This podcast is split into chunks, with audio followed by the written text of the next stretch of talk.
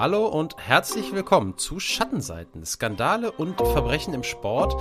Heute zu Ausgabe 45. Ich bin Daniel Becker und mit mir via Skype verbunden wie immer der Co-Host der Show, Benny Strucker. Hallo Benny. Hallo Daniel, grüß dich und hallo an alle Hörerinnen und Hörer. Benny, wie gesagt, äh, Folge 45, du hast letztes Mal schon angeteasert, äh, hast angefangen mit dem Satz, wir gehen zurück zu den Wurzeln von Schattenseiten. Ich glaube, da wäre schon, wäre der ein oder andere schon direkt drauf gekommen, dass wir uns im äh, Radsport befinden, äh, bist dann noch ein bisschen mehr ins Detail gegangen und kannst uns jetzt schon mal vorab, bevor wir gleich noch ein, zwei Dinge klären wollen, äh, mal eben kurz sagen, worum es denn heute geht. Ja, richtig, genau. Es, wir gehen äh, nicht nur, was die Sportart angeht, zurück zu den Wurzeln, sondern tatsächlich irgendwie auch ähm, ja thematisch ein Stück weit, weil ne, die erste, allererste Folge Schattenseiten damals, lang, lang ist es her, äh, die Tour de France 98, die Festina-Affäre und die Tour de France 98 spielt äh, auch hier beim heutigen Thema eine große Rolle, ähm, denn es, ja, es war die Sternstunde im Prinzip des äh, Protagonisten der heutigen Folge und das ist Marco Pantani, einer der, manche sagen, der beste reine Kletterer in der Geschichte des Radsports. Ähm, und auch der letzte Mann, der Tour de France und Giro d'Italia in einem einzigen Jahr zusammen gewinnen konnte. Also das Giro Tour Double, das gelang ihm eben 1998. Deswegen sind wir tatsächlich zeitlich auch ein Stück weit ähm, la, parallel laufend zur allerersten Folge. Aber wir mhm. konzentrieren uns heute äh, vor allem auf Pantani selbst, auf, ähm, ja, auf seine Anfänge als Radsportler, auf seine ganze Karriere, weil er halt auch ein äh, ja, absoluter Paradiesvogel und äh, Publikumsliebling natürlich, natürlich gewesen ist in seiner Zeit. Ähm, und deswegen ähm, ja, habe ich mich auch dazu entschlossen, das kündige ich jetzt schon mal an, ähm, dass vielleicht ja die sportliche Laufbahn, Laufbahn stellenweise ein bisschen detaillierter ist, als wir das vielleicht sonst machen. Aber ich fand, dass das hier ganz gut gepasst hat. Ähm, allerdings, und ja, wir sind natürlich kein reiner Sport-Podcast, sondern es gibt ja dann immer noch einen gewissen Kniff. Und das ist heute auch nicht anders bei äh, Marco Pantani. Ähm, es gibt einerseits, ähm, ja, gab es vor allem in der zweiten Hälfte seiner, seiner gar nicht so langen Karriere dann ähm, ja immer wieder schweren Dopingverdacht, auch Nachhinein auch bestätigt worden. Und ein ganz, ganz wichtiger Punkt ist dann auch sein sehr, sehr früher Tod. Er ist mit 34 Jahren ähm, 2004 gestorben unter ja, äh, durchaus mysteriösen, rätselhaften Umständen, würden einige sagen. Immer wieder ähm, wird das Verfahren neu eröffnet. Es gibt diverse Mythen, die sich darum ranken. Ich würde sogar sagen Verschwörungstheorien äh, in gewisser Weise. Und ähm, ja, das ist wirklich eine sehr, sehr dramatische, tragische, aber auch sehr spannende Geschichte dann zum Ende hinten raus. Hm. Ja, bin gespannt, wohin du da äh, uns genau entführst. Wir können äh, auf jeden Fall schon mal sagen, es wird eine pickepacke volle Folge. Ja. Äh, wir haben noch eine Geschichtsstunde mit dabei. Wir haben am Ende auch noch eine, ja, eine, eine sehr coole, wie ich finde, Top 3, die du vorgeschlagen hast ähm, die schon mir großen Spaß gemacht hat, wo ich aber sicher bin, du als, als Mega-Radsport-Fan äh, hattest da äh, auch deine wahre Freude dran. es wird gehen um die, äh, das können wir ja schon mal verraten, um unsere, unsere favorisierten Radrennen. Ähm, genau. äh, um es mal so zusammenzufassen, äh, bin ich schon sehr gespannt. Ich glaube, dass ich eine Ahnung habe bei dir. Mal gucken, ob sich das nachher bestätigt. Vermutlich ähm, schon, ja. Aber ich bin gespannt, ob es eine Parallele gibt. Ja. Das sage ich schon mal vorweg, ja. Äh, das glaube ich nicht. Okay. Das ja. glaube ich nicht. Ähm, bevor wir jetzt aber gleich, wie gesagt, zu, zu Marco Pantani gehen und Geschichtsstunde und Top 3 und was wir noch alles haben, ähm, wollten wir noch ein paar Sachen ansprechen. Äh, ein paar, äh, genauer gesagt, also wirklich ein paar, nämlich zwei. Äh, zum einen ähm, könnt ihr uns ab sofort bei Patreon finden.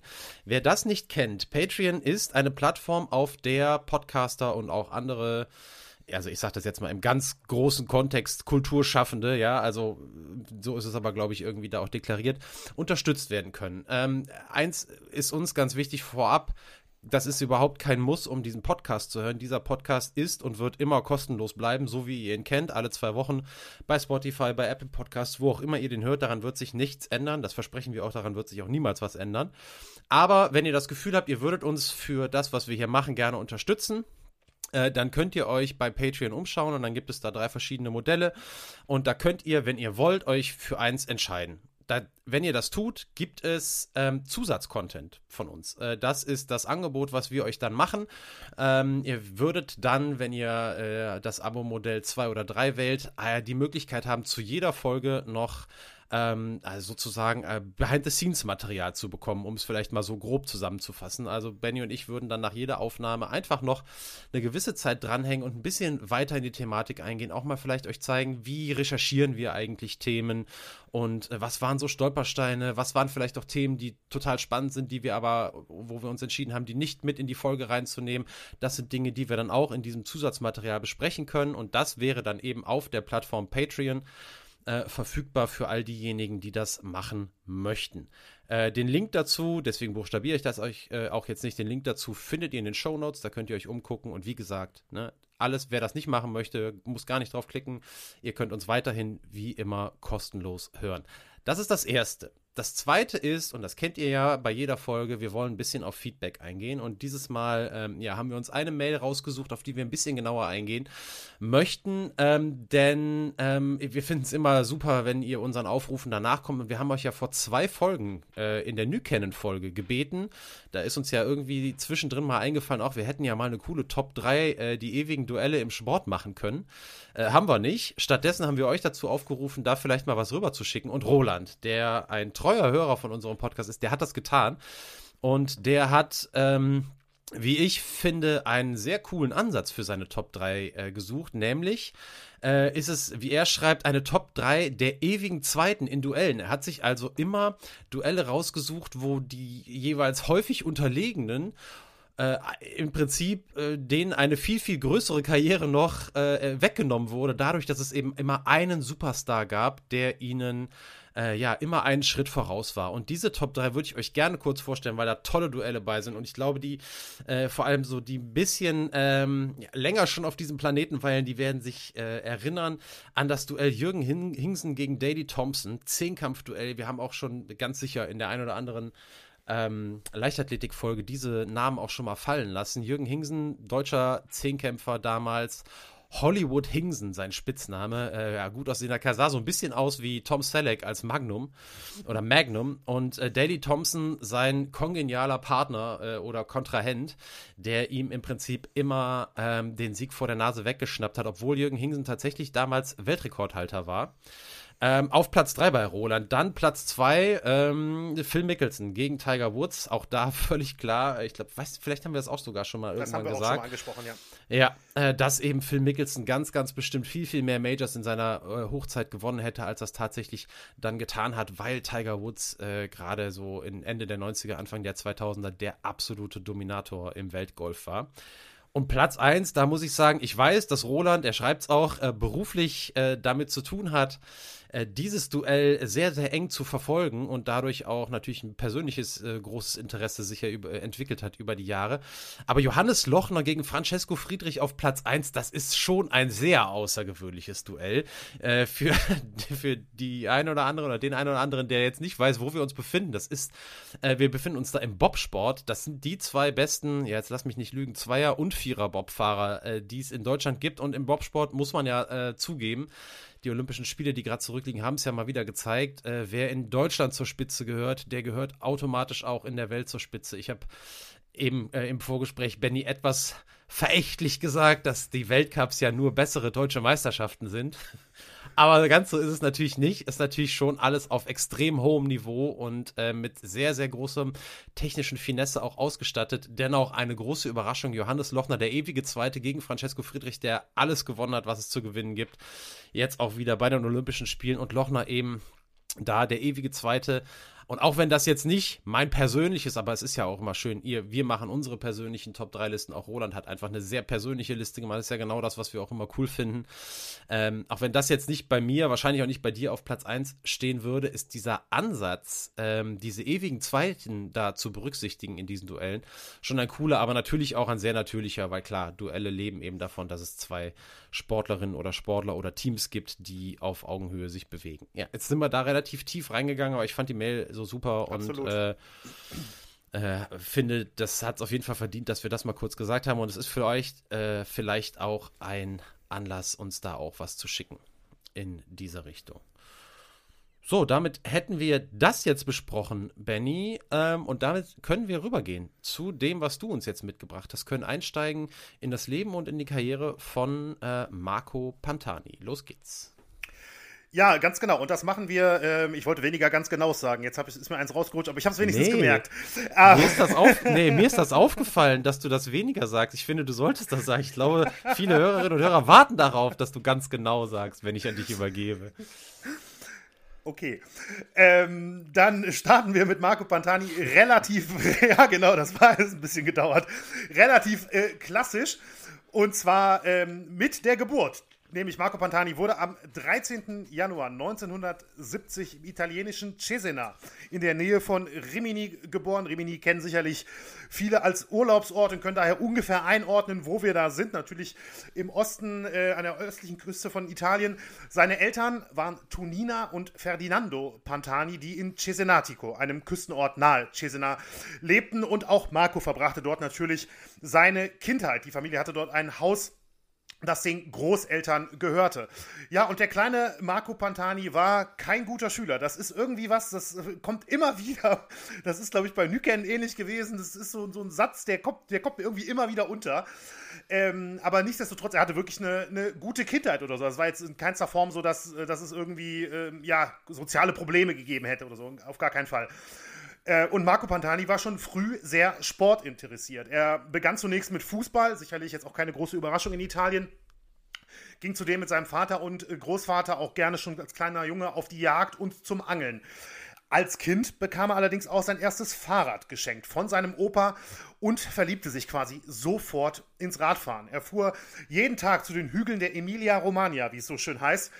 Und ähm, jeden Tag, wenn er zurückkam, nahm er sein geliebtes Fahrrad mit ins Haus, putzte es in der Badewanne. Danach ließ er es im Flur im zweiten Stock des Hauses trocknen und stellte es nachts bei sich ins Zimmer. Alles zum Unmut natürlich seiner Mutter, die nicht verstehen konnte, dass der kleine Marco sein Fahrrad nicht in die Garage stellte. Aber das wollte er nicht. Er wollte sein geliebtes, äh, seinen geliebten Drahtesel, so nenne ich ihn jetzt mal, unbedingt immer bei sich haben. Und entsprechend war auch Fußball plötzlich nur noch zweite Wahl, äh, zweite Wahl denn Marco Patani wollte Radrennen fahren.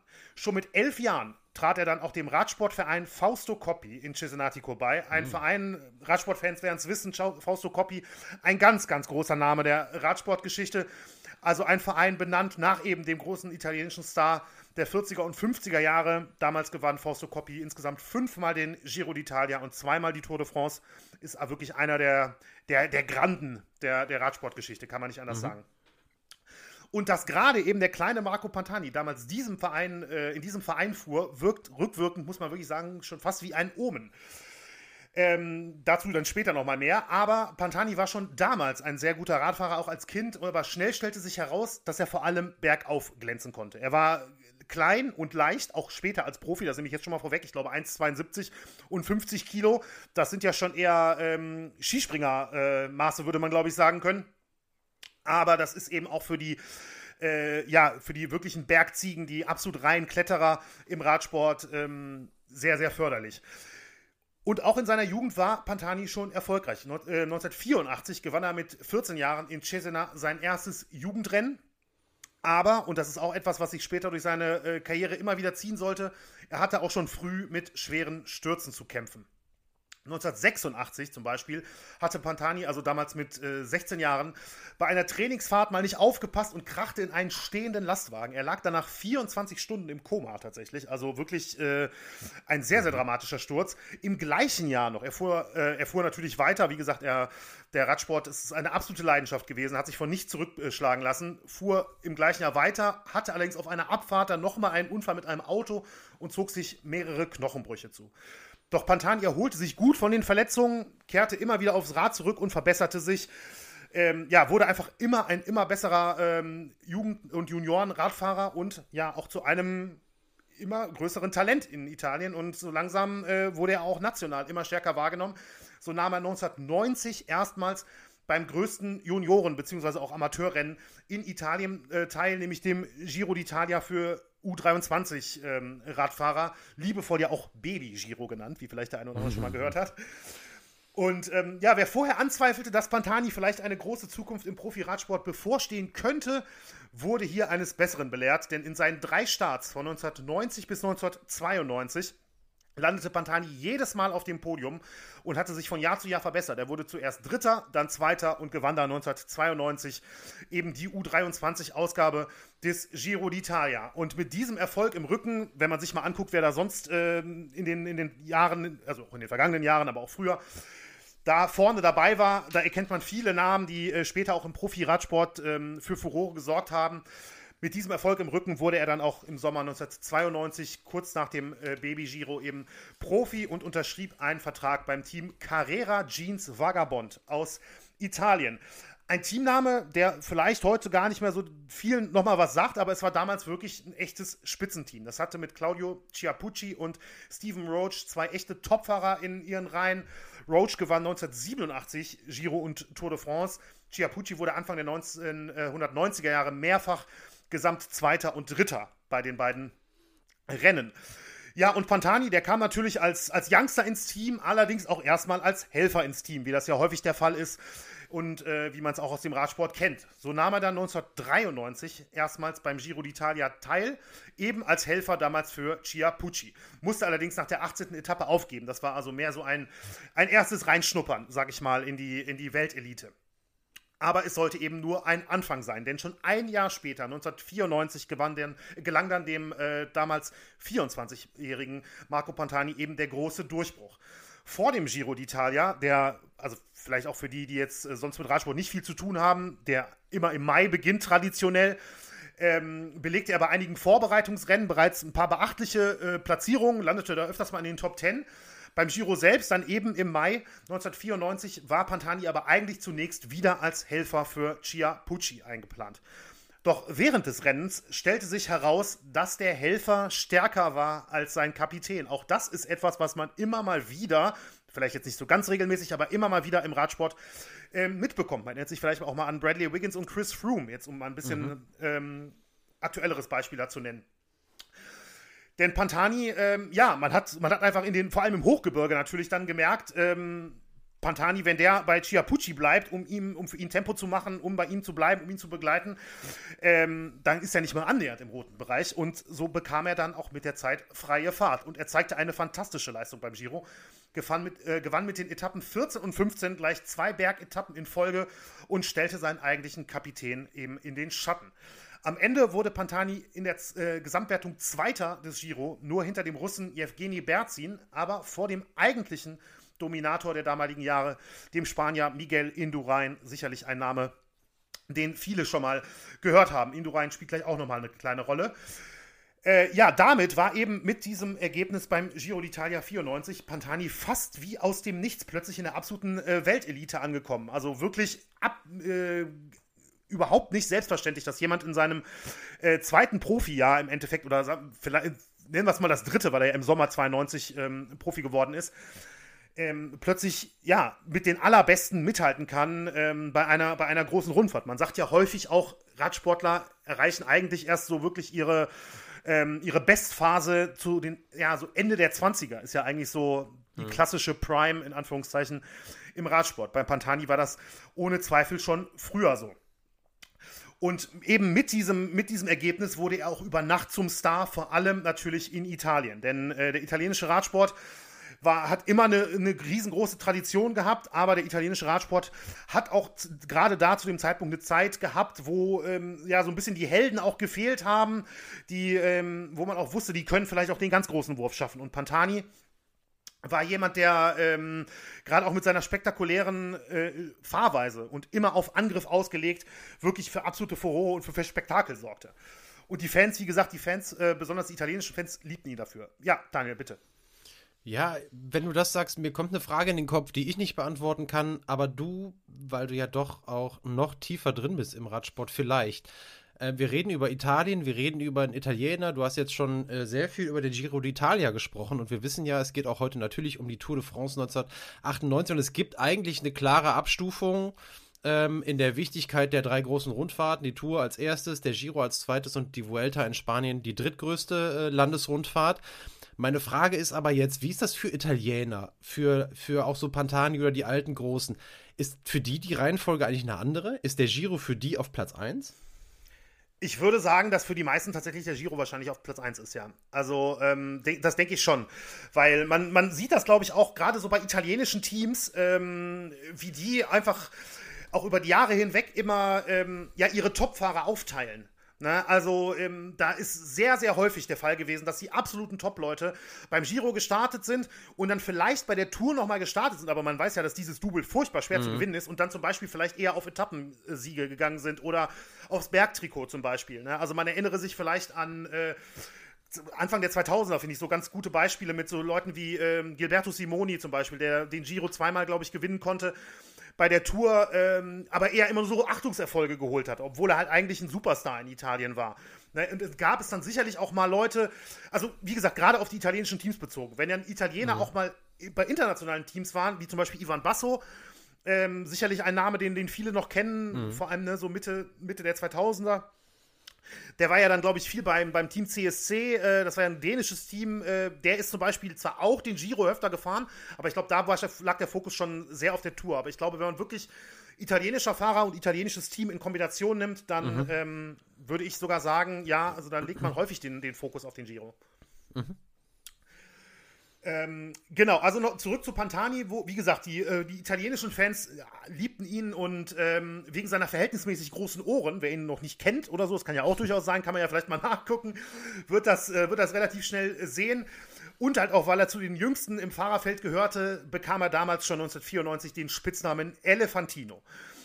Und äh, Pantani selbst hasste tatsächlich diesen Spitznamen, aber er liebte es, eben die Fans zu begeistern. Und äh, von daher war das für ihn auch kein großes Problem. Und er brachte wirklich unglaublich frischen Wind ähm, in die Radsportwelt, denn gerade auch, das war jetzt so eine Zeit noch, ähm, wo wir beide jetzt ja auch ein bisschen jung waren, um es wirklich jetzt aktiv so zu verfolgen, dass man auch wirklich, äh, ja, sagen wir, Zusammenhänge wirklich erfassen konnte. Aber ähm, in der Recherche bin ich auch ganz oft darauf gestoßen, dass es eben auch so ein bisschen als so eine, ich sag mal, dröge gewordene Radsportszene ähm, ist, gerade so in der ersten Hälfte der 90er Jahre. Viel so auf, äh, auf ja, Zahlen, Analyse, Taktik, strategisches Fahren. Und mhm. ähm, Miguel Indurain ist eben so der Typ, der damals in dieser Zeit eben dominiert hat. Ein unglaublich guter Zeitfahrer und trotzdem ein sehr starker Berg Bergfahrer, also eine perfekte Kombination, um in der damaligen Zeit eben bei den großen Rundfahrten Erfolge zu feiern.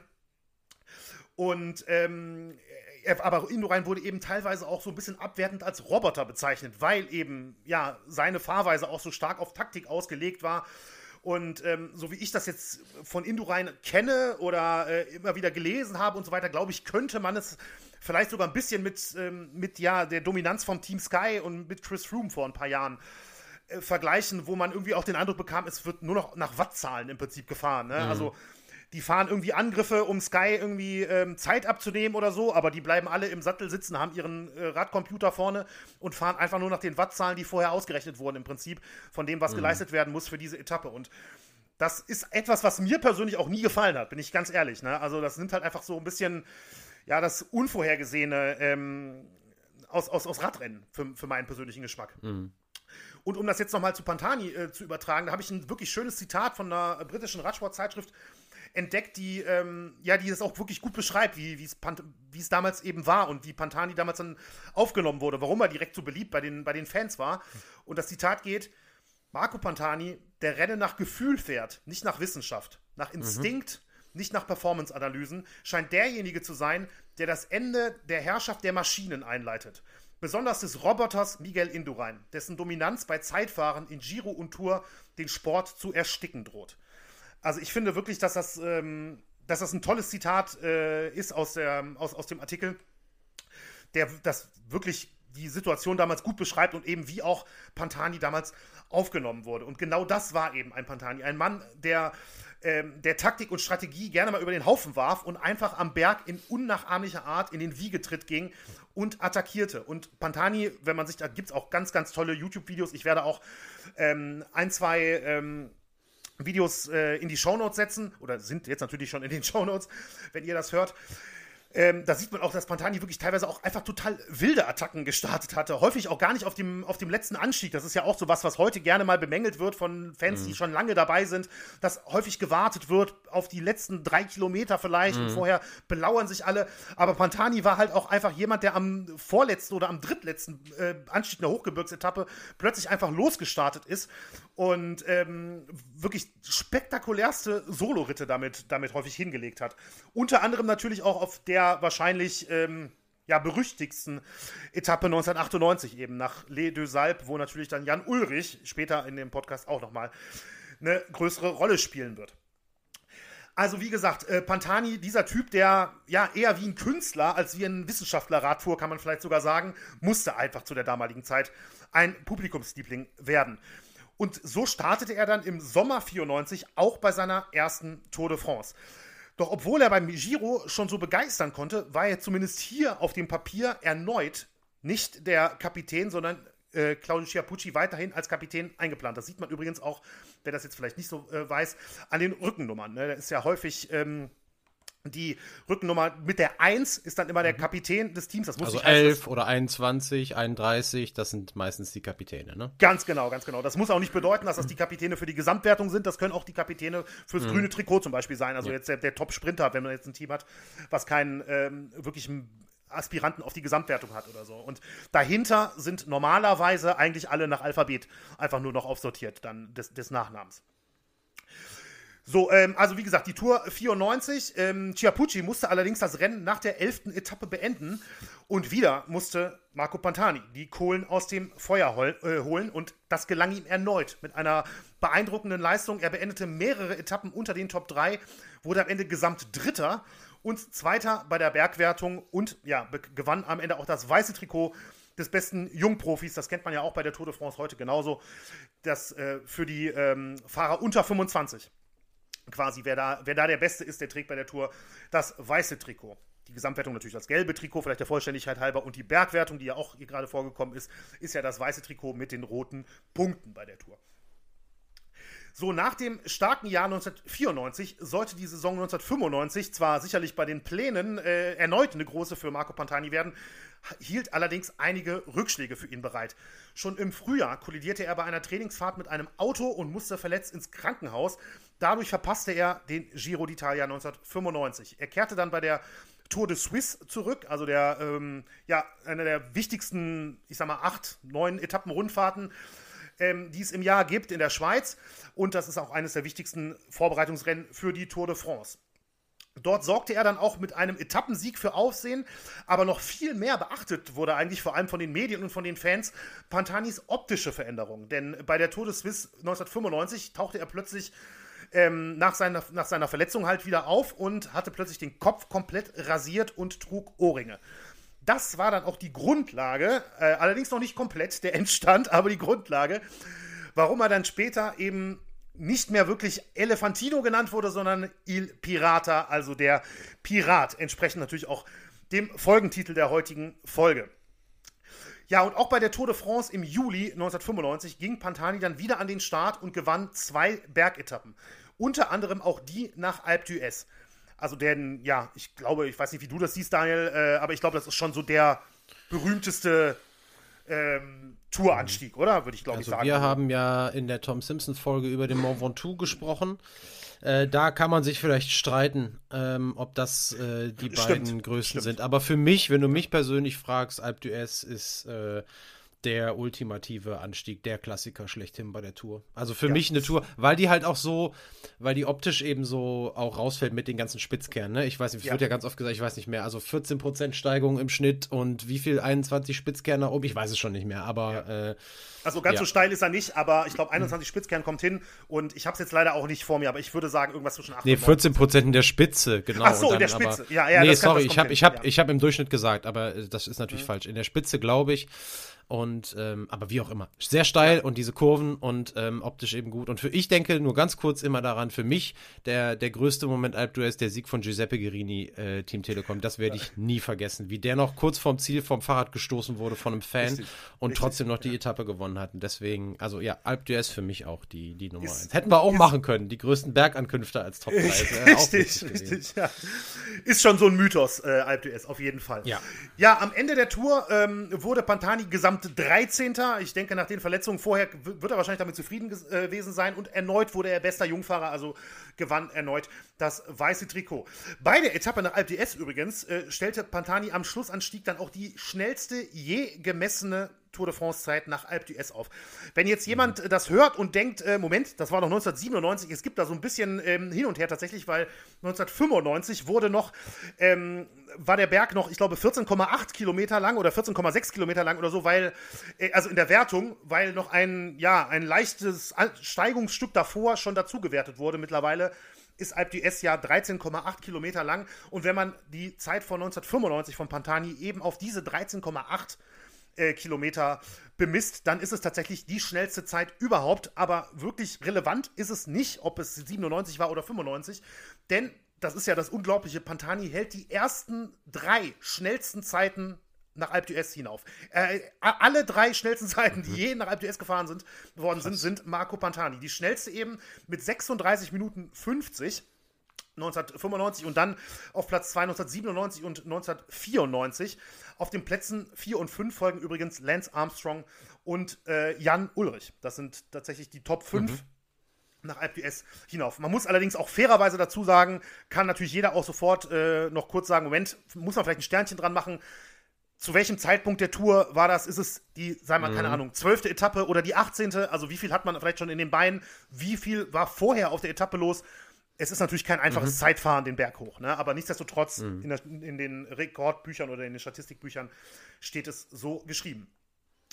Ja, ein weiterer starker Erfolg für Pantani im, äh, im Jahr 1995 war dann auch tatsächlich im Herbst Platz 3 bei der Weltmeisterschaft in Kolumbien auf einem sehr, sehr schweren Kurs.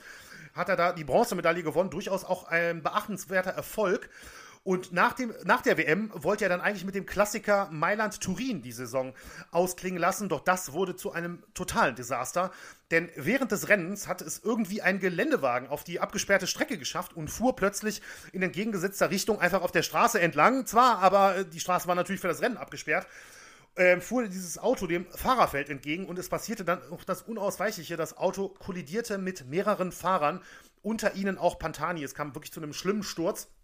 Und die Diagnose war bei Pantani auch wirklich dramatisch, denn ähm, ja, Schien- und Wadenbeinbruch war die Diagnose und selbst, dass er nie wieder würde professionell Radfahren können, hatten zunächst einige Ärzte vermutet oder befürchtet. Also es stand wirklich zwischenzeitlich zur Diskussion. Ähm, Pantani erholte sich aber wirklich gut aus der, äh, aus der ganzen Geschichte, verpasste dennoch fast die komplette Saison 1996. Also wenn man da mal guckt, wo ist Pantani eigentlich 96 gestartet, da wird man nicht viel finden, denn erst in der zweiten Jahreshälfte kehrte er wieder aufs Rad zurück und bestritt ein paar kleinere Rennen, um sich eben dann auf 1997 vorzubereiten, wo er wirklich voll angreifen wollte. Und das machte er dann auch als Kapitän in, äh, in einem neu gegründeten Team, nämlich im neuen Team Mercatone Uno. Äh, sicherlich äh, der ein oder andere, wenn er daran denkt, direkt auch an die Trikots denken. Die sahen ja wirklich aus, äh, also es war natürlich ein, ein Supermarkt. Entsprechend kurios und bunt waren auch diese Trikots gestaltet. Nämlich nachdem sich damals Carrera Jeans eben vom Sponsoring zurückgezogen hatte. Das passiert ja im Radsport immer häufiger, aber da würde ich jetzt nicht zu tief drauf eingehen wollen, aber klar, ne, wenn sich ein Sponsor zurückzieht, kennt man ja auch Team Telekom, gibt es ja heute auch nicht mehr. Das sind ja dann immer, die Sponsoren sind dann auch die Teamnamen. Ja, so startete Pantani dann auch wieder beim Giro 1997 und hatte Ambitionen, das Rennen zu gewinnen. Allerdings wurden erneut alle seine Pläne zerschlagen, als auf der neunten Etappe eine Katze vor dem Feld die Straße überquerte und für einen Massensturz sorgte. Und äh, Pantani war eines der Sturzopfer und er verletzte sich erneut auch am Oberschenkel, musste das Rennen aufgeben und es war wirklich wie ein Fluch, musste man sagen. Also. Mhm. Er sah eigentlich wirklich mit großen Ambitionen logischerweise gestartet und dann war diesmal nicht ein Auto, sondern eine Katze verantwortlich, dass es wieder vorbei war für ihn. Nach dem Rennen sagte er dann auch, ich wäre gerne von meinen Gegnern geschlagen worden, aber wieder einmal hat mich mein Pech besiegt. Diesmal erholte sich Pantani aber schneller, auch schneller als erwartet war nach dem, äh, nach dem Giro, denn eigentlich ist man nicht davon ausgegangen, dass er bei der Tour 1997 würde starten können. Das war allerdings der Fall. Er konnte äh, bei der Tour starten und sorgte dort dann auch optisch für die nächste wichtige Veränderung oder die, eigentlich auch die letzte wichtige Veränderung, denn bei der Tour 1997 startete Marco Pantani erstmals mit dem Piratenbandana. Und ähm, das wurde damit auch wirklich zu seinem absoluten Markenzeichen. Und dann war es wirklich der, ja, der kahlrasierte Kopf, die Ohrringe und das Piratenbandana. Also da war wirklich dann Il Pirata in Italien geboren. Der Pirat, wie er dann auch wirklich weltweit äh, bekannt werden sollte im Radsport. Übrigens, äh, kurzer Nebenfakt nur, äh, zur damaligen Zeit gab es noch keine, natürlich noch keine Helmpflicht im Radsport, sonst wäre das Bandana mhm. jetzt auch nicht so aufgefallen ne? mhm. ähm, auf dem Rad. Die, ähm, es gab zwar immer wieder furchtbare und zum Teil auch tödliche Unfälle, doch jahrelang wehrten sich tatsächlich die Fahrer gegen eine Helmpflicht. Also die UCI hatte das öfters mal ange, äh, angedacht. Allerdings war das wirklich jahrelang nicht der Fall. Die Helmpflicht wurde dann erst im Mai 2003 eingeführt, nachdem der mhm. Kasache Andrei Kivilev im März 2003 beim Rennen Paris-Nizza tödlich verunglückte. Und ähm, der eine oder andere erinnert sich vielleicht auch noch, es war auch eine Zeit lang so, dass, ähm, dass die Helmpflicht eingeführt wurde, aber sie durfte bei, bei der, von der Bergankunft durfte der Helm abgenommen werden. Also dann war es dann am Schlussanstieg mhm. doch mhm. noch ohne Helm wiederum. Ne? Nur wenn halt zum Beispiel jetzt ähm, ja, danach noch eine Abfahrt gekommen wäre oder so, durfte man das nicht. Heutzutage ist natürlich die Helmpflicht komplett. Also ähm, von, vom ersten bis zum letzten Kilometer muss der Helm getragen werden. So, äh, zurück zu Pantani. Er gehörte zu den Mitfavoriten der Tour 1997, keine Frage. Ähm, und er unterstrich diesen Status auch mit zwei Etappensiegen in den Alpen. Am Ende wurde er allerdings doch mit relativ großem Abstand nur Gesamt äh, hinter eben Gesamtsieger Jan Ulrich. Das werden sicherlich die meisten äh, hier noch wissen in einem deutschen Podcast, keine Frage.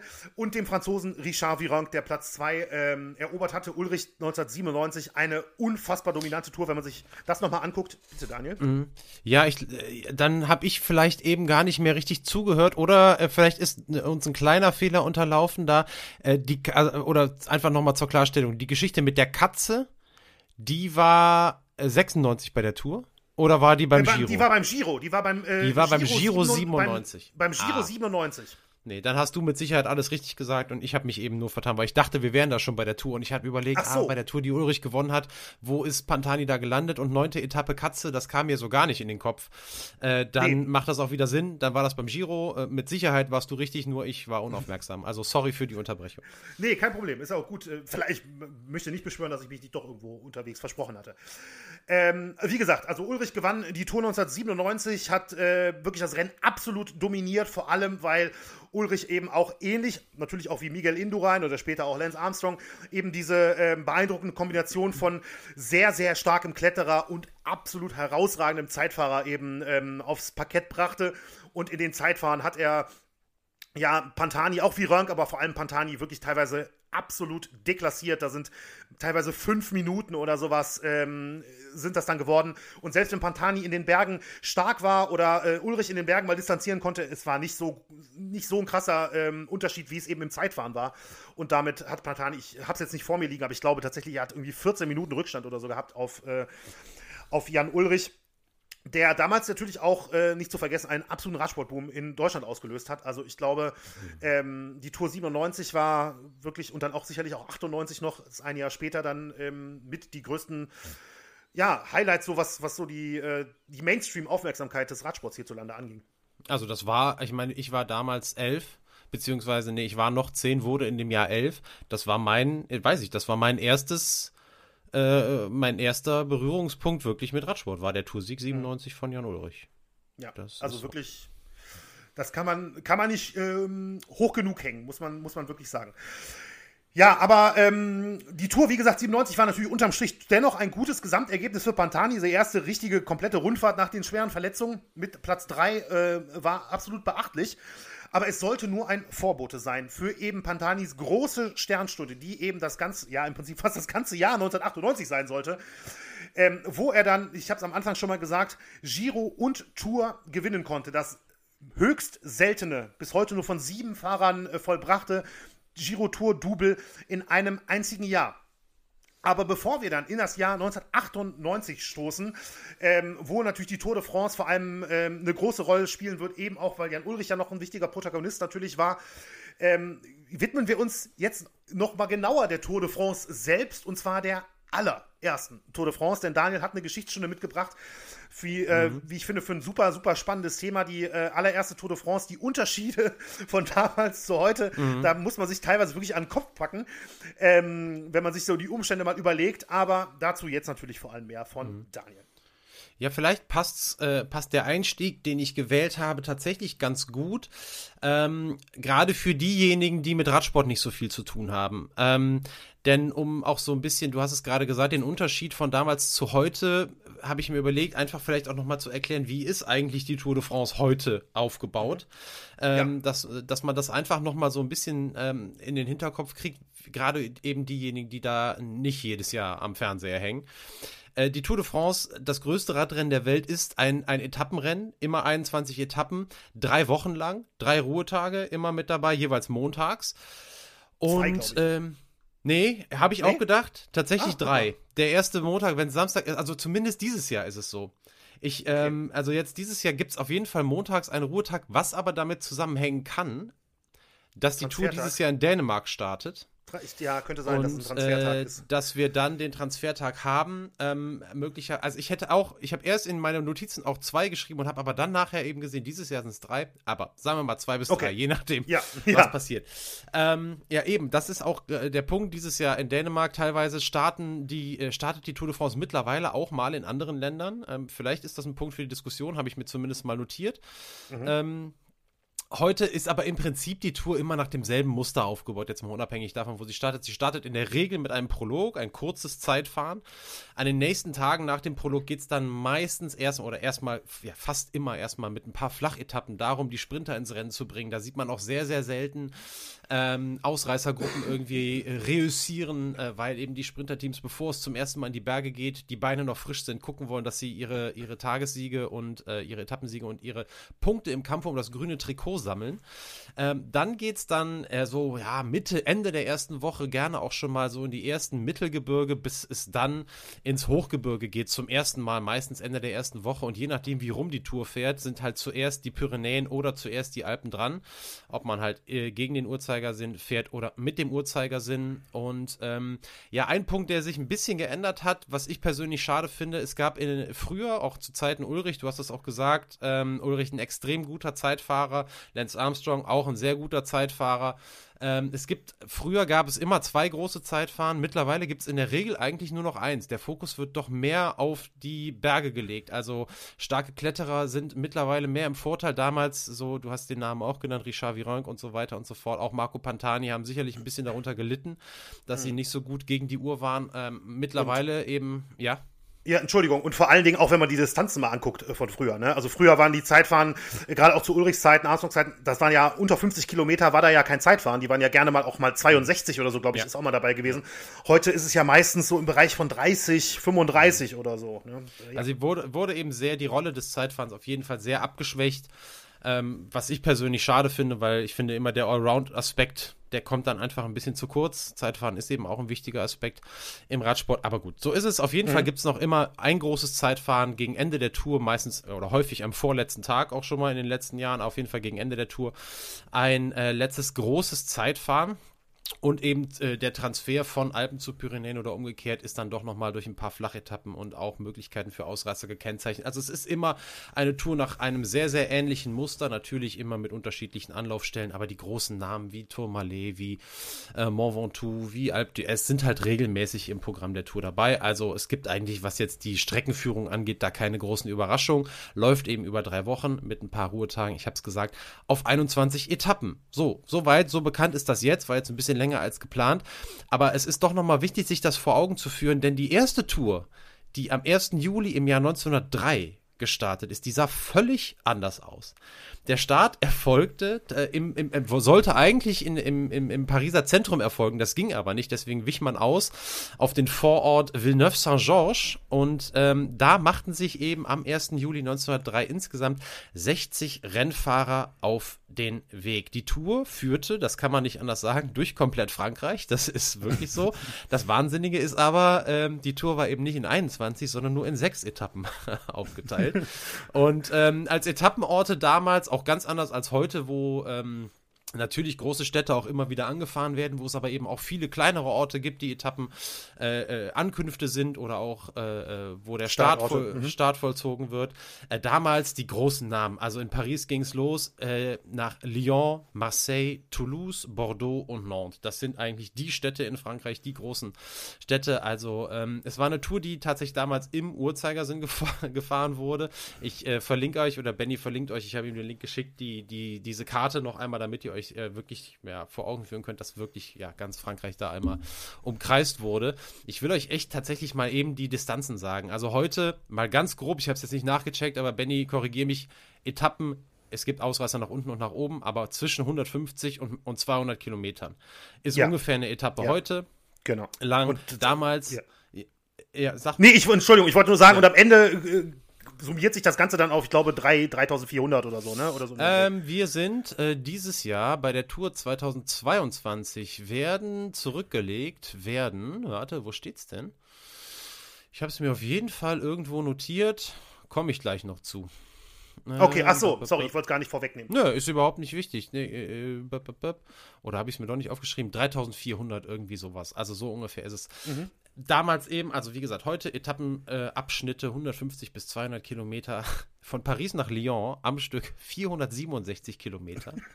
Die zweite Etappe von Lyon nach Marseille 374 Kilometer. Marseille-Toulouse 434 Kilometer. Dann für damalige Verhältnisse ein kurzes Durchschnaufen, denn von Toulouse nach Bordeaux waren es in Anführungsstrichen nur 268 Kilometer, bevor man dann aber nochmal 425 Kilometer von Bordeaux nach Nantes und zum Abschluss nochmal 460 Kilometer zurück nach Paris zurücklegen müsste. Also es ist überhaupt nicht vorstellbar. Also ähm, es gibt ja die, die Eintagesklassiker äh, oder die Eintagesrennen, die alle länger sind als eine, als eine Etappe bei einem Etappenrennen, die also in der Regel, glaube ich, alle über 200 Kilometer lang sind. Also zumindest die ganz großen Klassiker. Ja. ja. also Mailand San Remo ist dann mit 200, ich glaube 96 oder 97 ist das längste im ganzen Jahr. Okay, das ist auch schon, das kommt ja schon fast in die Dimension, aber es ist ja irre. Also äh, diese, diese äh, Distanzen da zurückzulegen, völliger Wahnsinn. Ähm, es haben sich aber ja immerhin 60 Fahrer gefunden damals, die zu dieser Odyssee aufgebrochen sind. Am Ende sollten tatsächlich aber nur 21 die erste Tour de France der Geschichte überhaupt komplett hinter sich bringen. Ähm, wichtig noch zu wissen, also diese sechs Etappen erstreckten sich ja mit, mit, mit Pausen irgendwie über insgesamt 19 Tage. Ähm, also das muss man schon noch dazu sagen. Also stellt euch jetzt nicht vor, dass die im Prinzip nur fünf Stunden schlafen und dann direkt wieder weitergehen. Also äh, sowas gibt es ja auch. Aber Toursieger wurde der Franzose Maurice Garin vor Lucien Potier, ebenfalls aus Frankreich. Und ganz interessant ist, ähm, er hatte fast drei Stunden Vorsprung vor, äh, also Garin vor Potier. Zwei Stunden 59, 31, um genau zu sein. Und das ist der Abstand der ersten Tour bis heute der größte Abstand in der Geschichte der Tour de France. Der 21. ich habe es mir jetzt nicht ganz genau notiert, aber ich habe es noch im Kopf. Der 21. und also letzte Komplettierer der Tour de France hatte über 65 Stunden Rückstand. Und das sind natürlich völlig wahnsinnige Dimensionen, die heute in der Form natürlich auch nicht mehr vorstellbar sind. Auch wenn natürlich klar ist, die letzten Helfer, die, die gar, kein, gar nicht die, das Gesamtklassement im Sinn haben, die sind auch stundenweit zurück, aber da reden wir ja, über zwei oder drei Stunden oder so und eben genau. nicht über, über 65. Ähm, nicht über drei Tage fast, ja, oder zweieinhalb Tage, ja. Wahnsinn, Wahnsinn. Es gab tatsächlich während der ersten Tour de France auch schon ein paar skurrile Geschichten. Es war auch erstmal so, das war ja jetzt auch kein großes Wunder, dass sich für dieses Event jetzt erstmal gar keine wirklich, nicht mehr, nicht wirklich viele Fahrer fanden überhaupt. Erst als das Gesamtgeld damals auf 20.000 Francs erhöht wurde, was eine riesige Summe damals war, äh, da kamen eben dann noch diese 60 Fahrer zusammen. Maurice Garin war eben nachher nicht nur der Sieger, er war tatsächlich auch der Erste, der sich überhaupt ange angemeldet und da eingeschrieben hatte. Und ähm, natürlich müssen wir das auch nochmal ins, ins Gedächtnis rufen, auch wenn es natürlich klar ist, das war ja kein Profiradfahrer Radfahrer äh, in dem Sinne. Äh, wobei so klar ist es nicht. Es gab natürlich auch damals schon, äh, damals boomte Radrennsport, aber vor allem so 20, 30 Jahre später äh, gab es dann auch die ersten Profis und so weiter. Aber er war vom Beruf Schornsteinfeger. Und in einem Text habe ich gelesen, dass seine größten Hobbys das Rauchen und das Trinken von Rotwein waren. Also das sind Vorbereitungen auf eine Tour de France, die man jetzt in der Form heute wahrscheinlich auch nicht mehr finden würde. Ähm, ein Schlitzohr kann man sagen, war er auch. Das zeigte sich tatsächlich aber vor allem bei der zweiten Tour de France, auf die ich auch noch ganz kurz eingehe eingehen will, im Jahr, zwei, äh, im, im, Jahr 19, 1904. Da war es nämlich so, dass er zusammen mit drei Landsmännern die Straßenkarten sehr, sehr genau studiert hat, um eben bei diesen riesigen Etappen, die dann oder Etappenlängen, die da auch noch herrschten, Abkürzungen zu finden. Und die sind die Jungs dann auch gefahren, teilweise allerdings dann auch schon in der Bahn und äh, nicht auf dem Fahrrad, also mit dem Zug.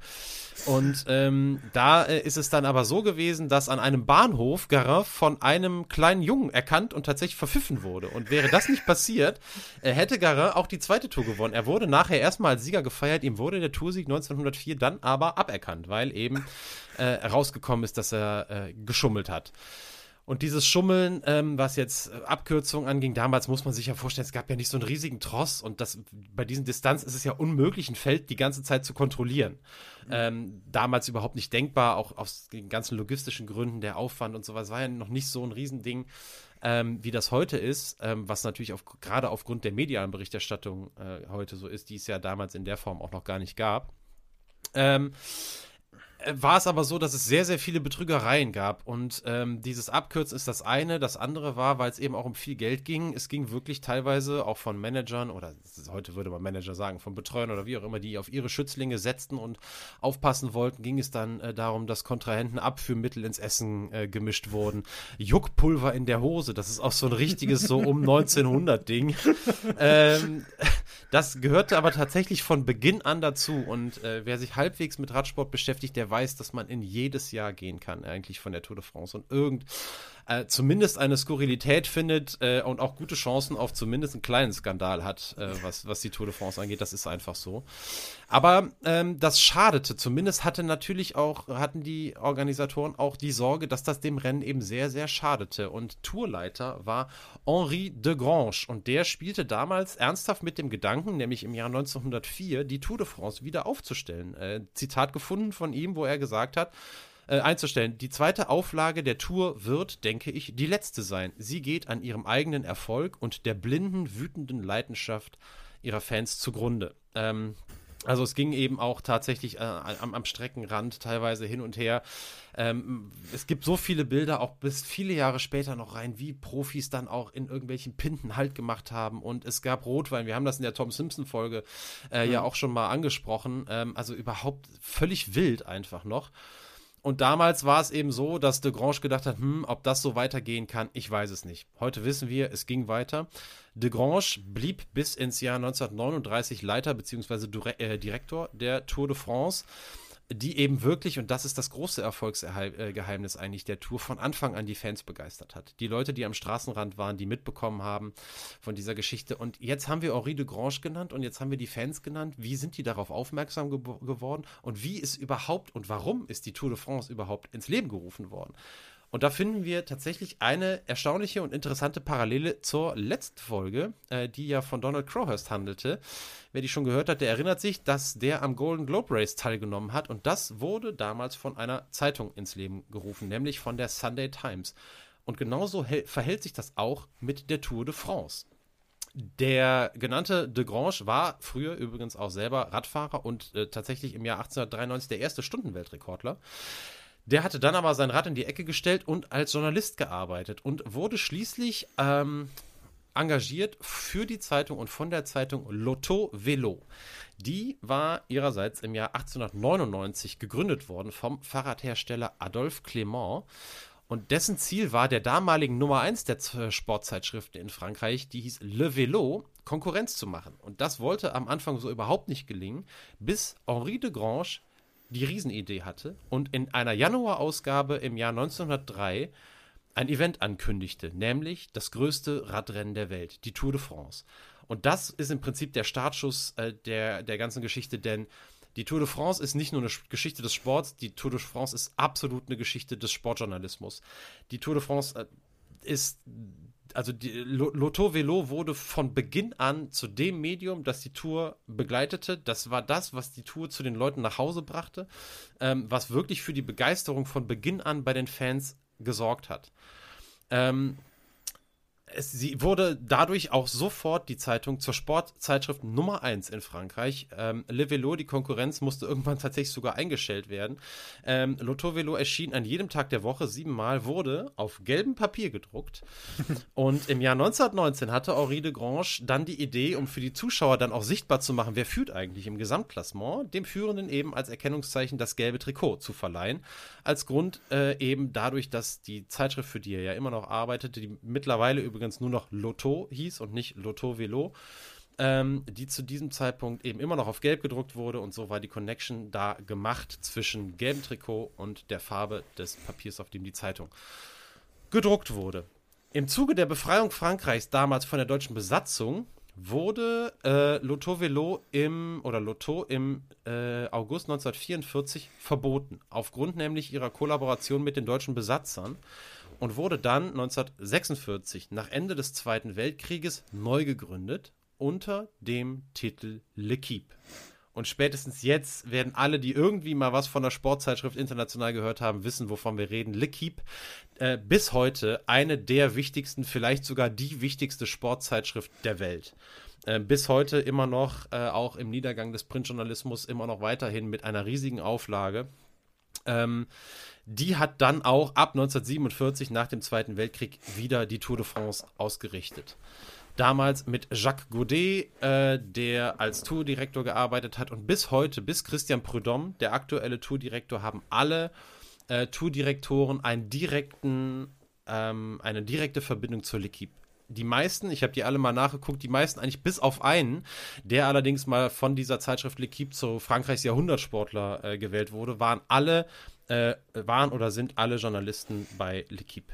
Und dementsprechend ist also diese riesengroße Verbindung L'Equipe Tour de France völlig klar und sicherlich nochmal in einem ganz anderen Level als jetzt damals mit Sunday Times und dem Golden Globe Race.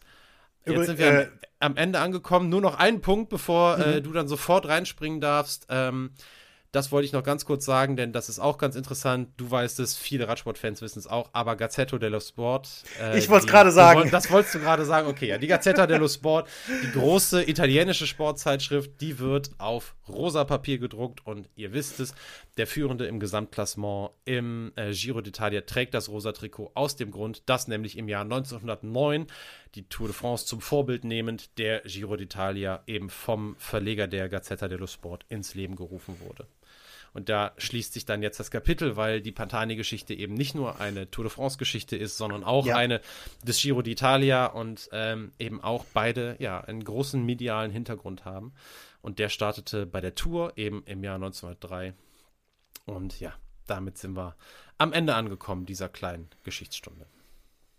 Ja, also wirklich, ähm, wenn man mal überlegt, also was daraus geworden ist, ne? ähm, was das, also vor allem die Tour natürlich für ein wirklich weltweites ähm, Event ist. Ne? Und mhm. das ist, das ist schon wirklich, das ist schon wirklich äh, beeindruckend. Und auch wie sich das Rennen so entwickelt hat. Ich denke immer wieder so, ähm, wenn die Etappenlängen damals, ne? Also eben diese 460 Kilometer plus und so weiter, also und dann halt auch auf diesen Rädern, die das ja damals gewesen sein müssen. Ich will, ich habe keine Ahnung, was das für Räder waren, aber das, ähm, naja, das müssen waren, ja auch tonnen schwer gewesen sein im Vergleich, ne? Ja, das sind so, ja. das sind so, du würdest heute sagen, das sind so, also ja, diese so Herrenräder, ich weiß nicht, also. Ja, die trägst ne? du nicht mal die Treppen mal eben so aus dem Keller hoch. Ja, und das ist so, das ist so irgendwie Opis auf dem Sonntagsausflug und dazu natürlich auch noch in den Klamotten, wie eben damals, die hätten auch Golf spielen können, ja, also in den feinen Pullovern mit den dicken Wollhosen oder was weiß ich, also. Also völlig irre. Also da könnt ihr mal euch ein paar Fotos vielleicht angucken. Ähm, das sieht schon, schon wahnsinnig ja. aus. Und aber es, äh, es ging natürlich damals aber auch, muss man fairerweise dazu sagen, aber auch nicht durchs Hochgebirge jetzt schon, wie es äh, ja. natürlich später, später der Fall ist. Ne? Also ja, Alppyrenäen oder sowas. Ne, das war halt einfach eine Landesrundfahrt im Prinzip irgendwie durchs mhm. Land und das war ja sicherlich schon schwer genug, das Ganze zu organisieren. Ne? Mhm. Da muss ich auch ehrlich sagen, das ist, weiß ich gar nicht, wie infrastrukturmäßig, äh, wie das überhaupt ausgesehen hat zu der damaligen Zeit, ob mhm. man da überhaupt viele Berge schon hätte ansteuern können.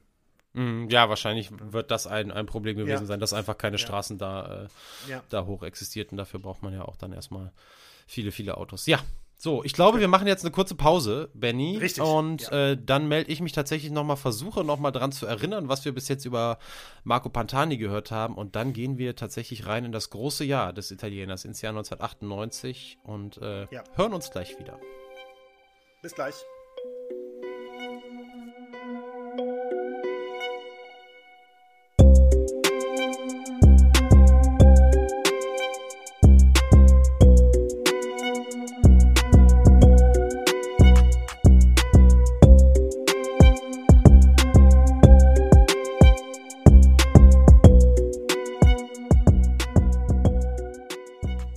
Sind wir wieder nach ein bisschen Musik und einer etwas längeren Geschichtsstunde Zeit also, um nochmal kurz zu rekapitulieren, was wir über Marco Pantani bis jetzt von Benny gehört haben.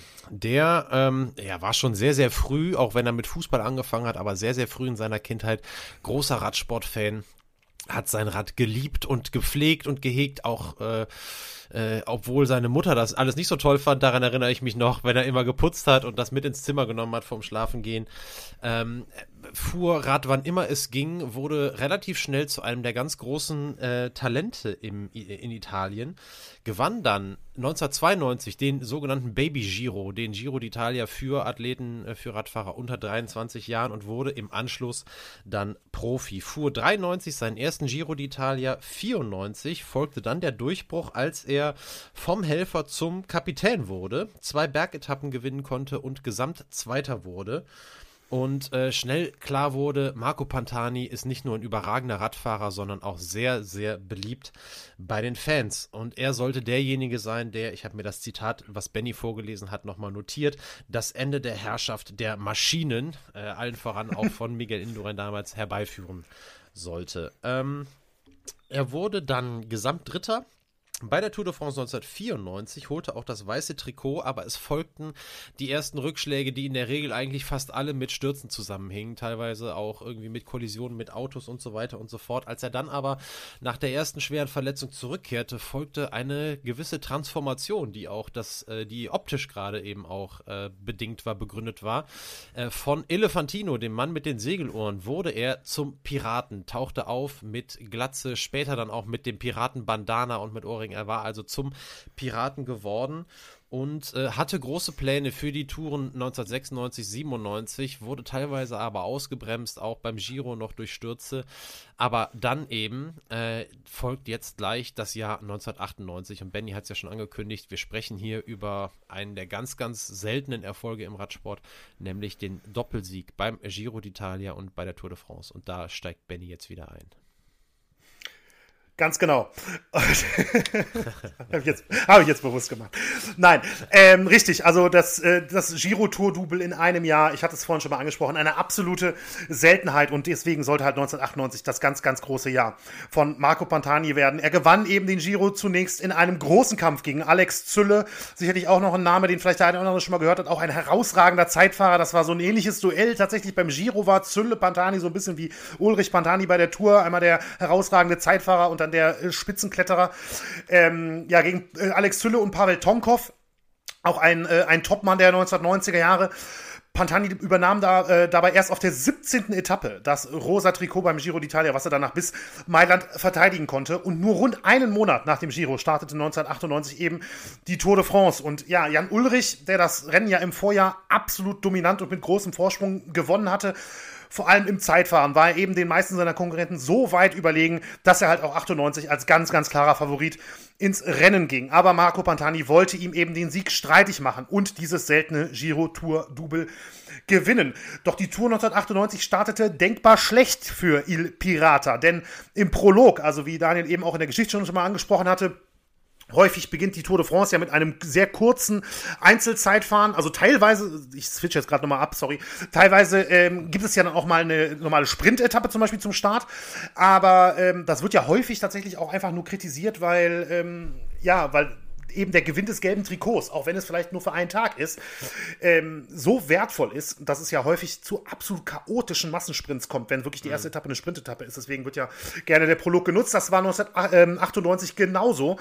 Über 5,6 Kilometer, also eine denkbar kurze Distanz. Und Pantani wurde bei diesem Pro Prolog nur 181. von 189 Startern. Also gehörte zu den zehn schlechtesten und verlor auf Ulrich auf diese Distanz schon über 40 Sekunden. Also das ist wirklich das ist eine Welt auf, ähm, auf 5,6 Kilometer. Da hätte man eigentlich schon denken können, um Himmels Willen, was ist mit Pantani los? Der wird ja bei der Tour hier wohl nicht viel reißen können. Und in den ersten Tagen änderte sich daran auch nichts, denn bis zum 58 Kilometer langen Zeitfahren auf Etappe 7 war der Abstand im Prinzip gleich geblieben. Und dieses lange Zeitfahren gewann Ulrich. Ähm, der gleichzeitig damit auch das gelbe Trikot des Gesamtführenden übernahm. Und er baute seinen Vorsprung auf Pantani gleichzeitig auf über fünf Minuten aus. Also, wenn man heute überlegen würde, nach sieben Etappen hat einer fünf Minuten Rückstand auf, ich sage es mal als Beispiel, Tadej Pogacar oder Primoz Roglic oder so die ähm, heutigen Tour-Top-Leute. Da, das, das würdest du ja für eine aussichtslose Situation halten. Da würde man ja überhaupt nicht mehr ähm, wirklich beachten für die Gesamtwertung, mhm. vor allem wenn man bedenkt, dass hinten raus nochmal ein langes Zeitfahren kommt. Mhm. Ne? Ähm, aber als es ab der zehnten Etappe bergiger wurde, ging Pantani wirklich sofort auf Angriffskurs. Vielleicht war es auch sogar der große Rückstand, den er bereits hatte, der ihm das auch gewisserweise ermöglicht hat. Das könnte sein, dass man vielleicht ihm dann auch den einen oder anderen Freiraum mehr gegeben hat, als wenn es jetzt enger gewesen wäre vom Team Telekom jetzt natürlich, das jetzt äh, ja als Team des Führenden vor allem äh, das Tempo machte im Feld und das die, ähm, die Etappen bestimmen sollte. Aber der Pirat hatte eben noch nicht aufgegeben und wurde auf der zehnten Etappe nach Luchon Zweiter und gewann danach die elfte Etappe zum Plateau de Bay.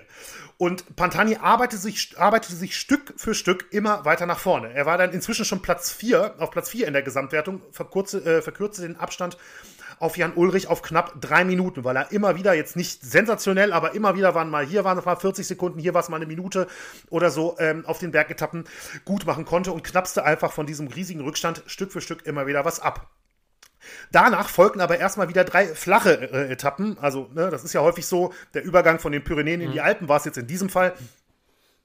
Ähm, sind dann wieder so auch so häufig sogenannte Übergangsetappen äh, wo eigentlich nichts zu holen war, jetzt aus, aus zeitlicher Sicht. Erst auf der 15. Etappe ging es wieder ins Hochgebirge mit dem Etappenziel Les Deux Alpes. Und ja, die Lage für Pantani war kritisch. Er musste knapp drei Minuten aufholen. Es war, wie gesagt, die 15. Etappe von 21. Er musste knapp äh, drei Minuten aufholen und sich eigentlich sogar ein zusätzlichen Vorsprung von mehreren Minuten herausfahren, denn am Ende der Tour gab es eben auf der 20. Etappe nochmal ein Zeitfahren über 53 Kilometer, wo man musste davon ausgehen, wenn alles normal läuft, Ulrich ihn nochmal distanzieren würde. Also bedeutet drei Minuten aufholen und ich würde mal sagen, man würde jetzt vielleicht gedacht haben, mindestens nochmal drei Minuten oben drauflegen, um dann vielleicht mit einem starken Zeitfahren ähm, trotzdem in Gelb zu bleiben. Ja, also wirklich keine einfache Situation äh, für Pantani, aber auf der 15. Etappe eben nach Les Deux Alpes passierte das Unglaubliche. Denn bei absolut katastrophalem Wetter, ich äh, werde auch ein Abschnitt ist auch in den Shownotes äh, da nochmal was zu sehen, vor eben von dieser Etappe, die so, so unglaublich besonders ist und sicherlich eine der unglaublichsten Tour de France Etappen in der Geschichte war katastrophales Wetter, nass und kalt, es hat gegossen den ganzen Tag. Ähm, ja, Ulrichs Team Telekom versuchte alles eben, um ihren Topmann im gelben Trikot zu halten und ähm, diese wirklich auch nicht einfache Situation bei so einem Wetter äh, in den, im Hochgebirge unter Kontrolle zu bringen. Das gelang auch tatsächlich relativ gut bis zum vorletzten Anstieg der Etappe, dem Col du Galibier. Auch einer dieser ganz großen äh, Tour-Klassiker, muss mhm. man ja sagen. Ist ja auch häufig das Dach der Tour. Ja, dieser mächtige Alpenriese der Radsportwelt, so nenne ich ihn jetzt mal, äh, 18,3 Kilometer lang bei einer durchschnittlichen Steigung von 6,8 Prozent waren das damals. Ist ja immer die Frage, von welcher Seite man hochfährt. Mhm. Ähm, das war eben äh, bei der Tour 98 der Fall. Und direkt nach dem Col du Telegraph, das ist ja häufig diese Kombination es geht erst den Col du Telegraph hoch, dann ist man ja schon relativ weit oben, dann gibt es nur so eine ganz kurze Abfahrt und dann weiter den äh, Galibier hinauf. Und genau diesen Berg, also den Col de Galibier, den vorletzten an diesem äh, Tag, hatte sich Pantani für seine große Attacke ausgesucht. Und ja, um jetzt mal beim Piraten zu bleiben, äh, ich, quasi hatte sich der einsame Pirat dazu aufgemacht, die magentafarbene Telekom Armada mit dem Kapitän Jan Ulrich zu kapern. Und er schoss los und öffnete sofort eine Lücke. Das Peloton hatte keine Antwort äh, auf diesen Angriff Pantanis am Galibier. Und Ulrich hatte nach kurzer Zeit keine Helfer mehr und man sah, er litt wirklich Meter für Meter. Ich denke, viele werden sich wahrscheinlich wirklich noch daran erinnern. Das ist, glaube ich, mhm. gerade auch aus deutscher Radsportgeschichte äh, wirklich eine der Etappen, an die man sich äh, wirklich auch noch viele, viele Jahre später zurückerinnert. Und ja, Ulrich litt wirklich wie nie zuvor und ich glaube, relativ sicher kann man auch sagen, wie nie mehr danach. Am Gipfel des Galibier hatte Pantani schon 2 Minuten 29 Vorsprung auf Jan Ulrich. Und in der Abfahrt, zwischendurch hat er auch die äh, Spitzengruppe eingeholt, baute er den noch aus und dann kam eben der Schlussanstieg äh, nach Les Deux Alpes.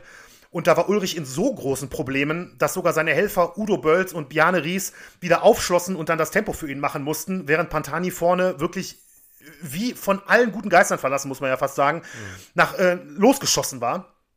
Und Ulrich, der ähm, während der Etappe dann, also das muss man, hätte ich vielleicht eben schon sagen sollen, erstmal gab es das große Problem der Hungerast. Also Pantani hatte am, nach dem Gipfel des Galibier was gegessen, Ulrich nicht. Pantani hatte sich eine Jacke angezogen für die Abfahrt, Ulrich nicht. Ulrich war wirklich, ähm, also der hatte auch was das angeht, unglaubliche Fehler gemacht. Mhm. Und dann kam eben dieser Hungerast, Ulrichs äh, Energie absolut am Ende während Pantani ähm, weiter aussah, als, als wenn nichts wäre. Mhm. Ne, in diesem unglaublich katastrophalen Wetter. Das muss man sich ja nochmal angucken, was, wie es da auch teilweise gegossen hat.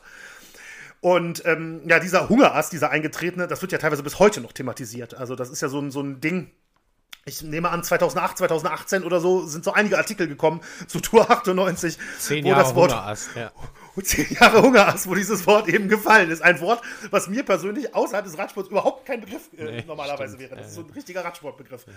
ja.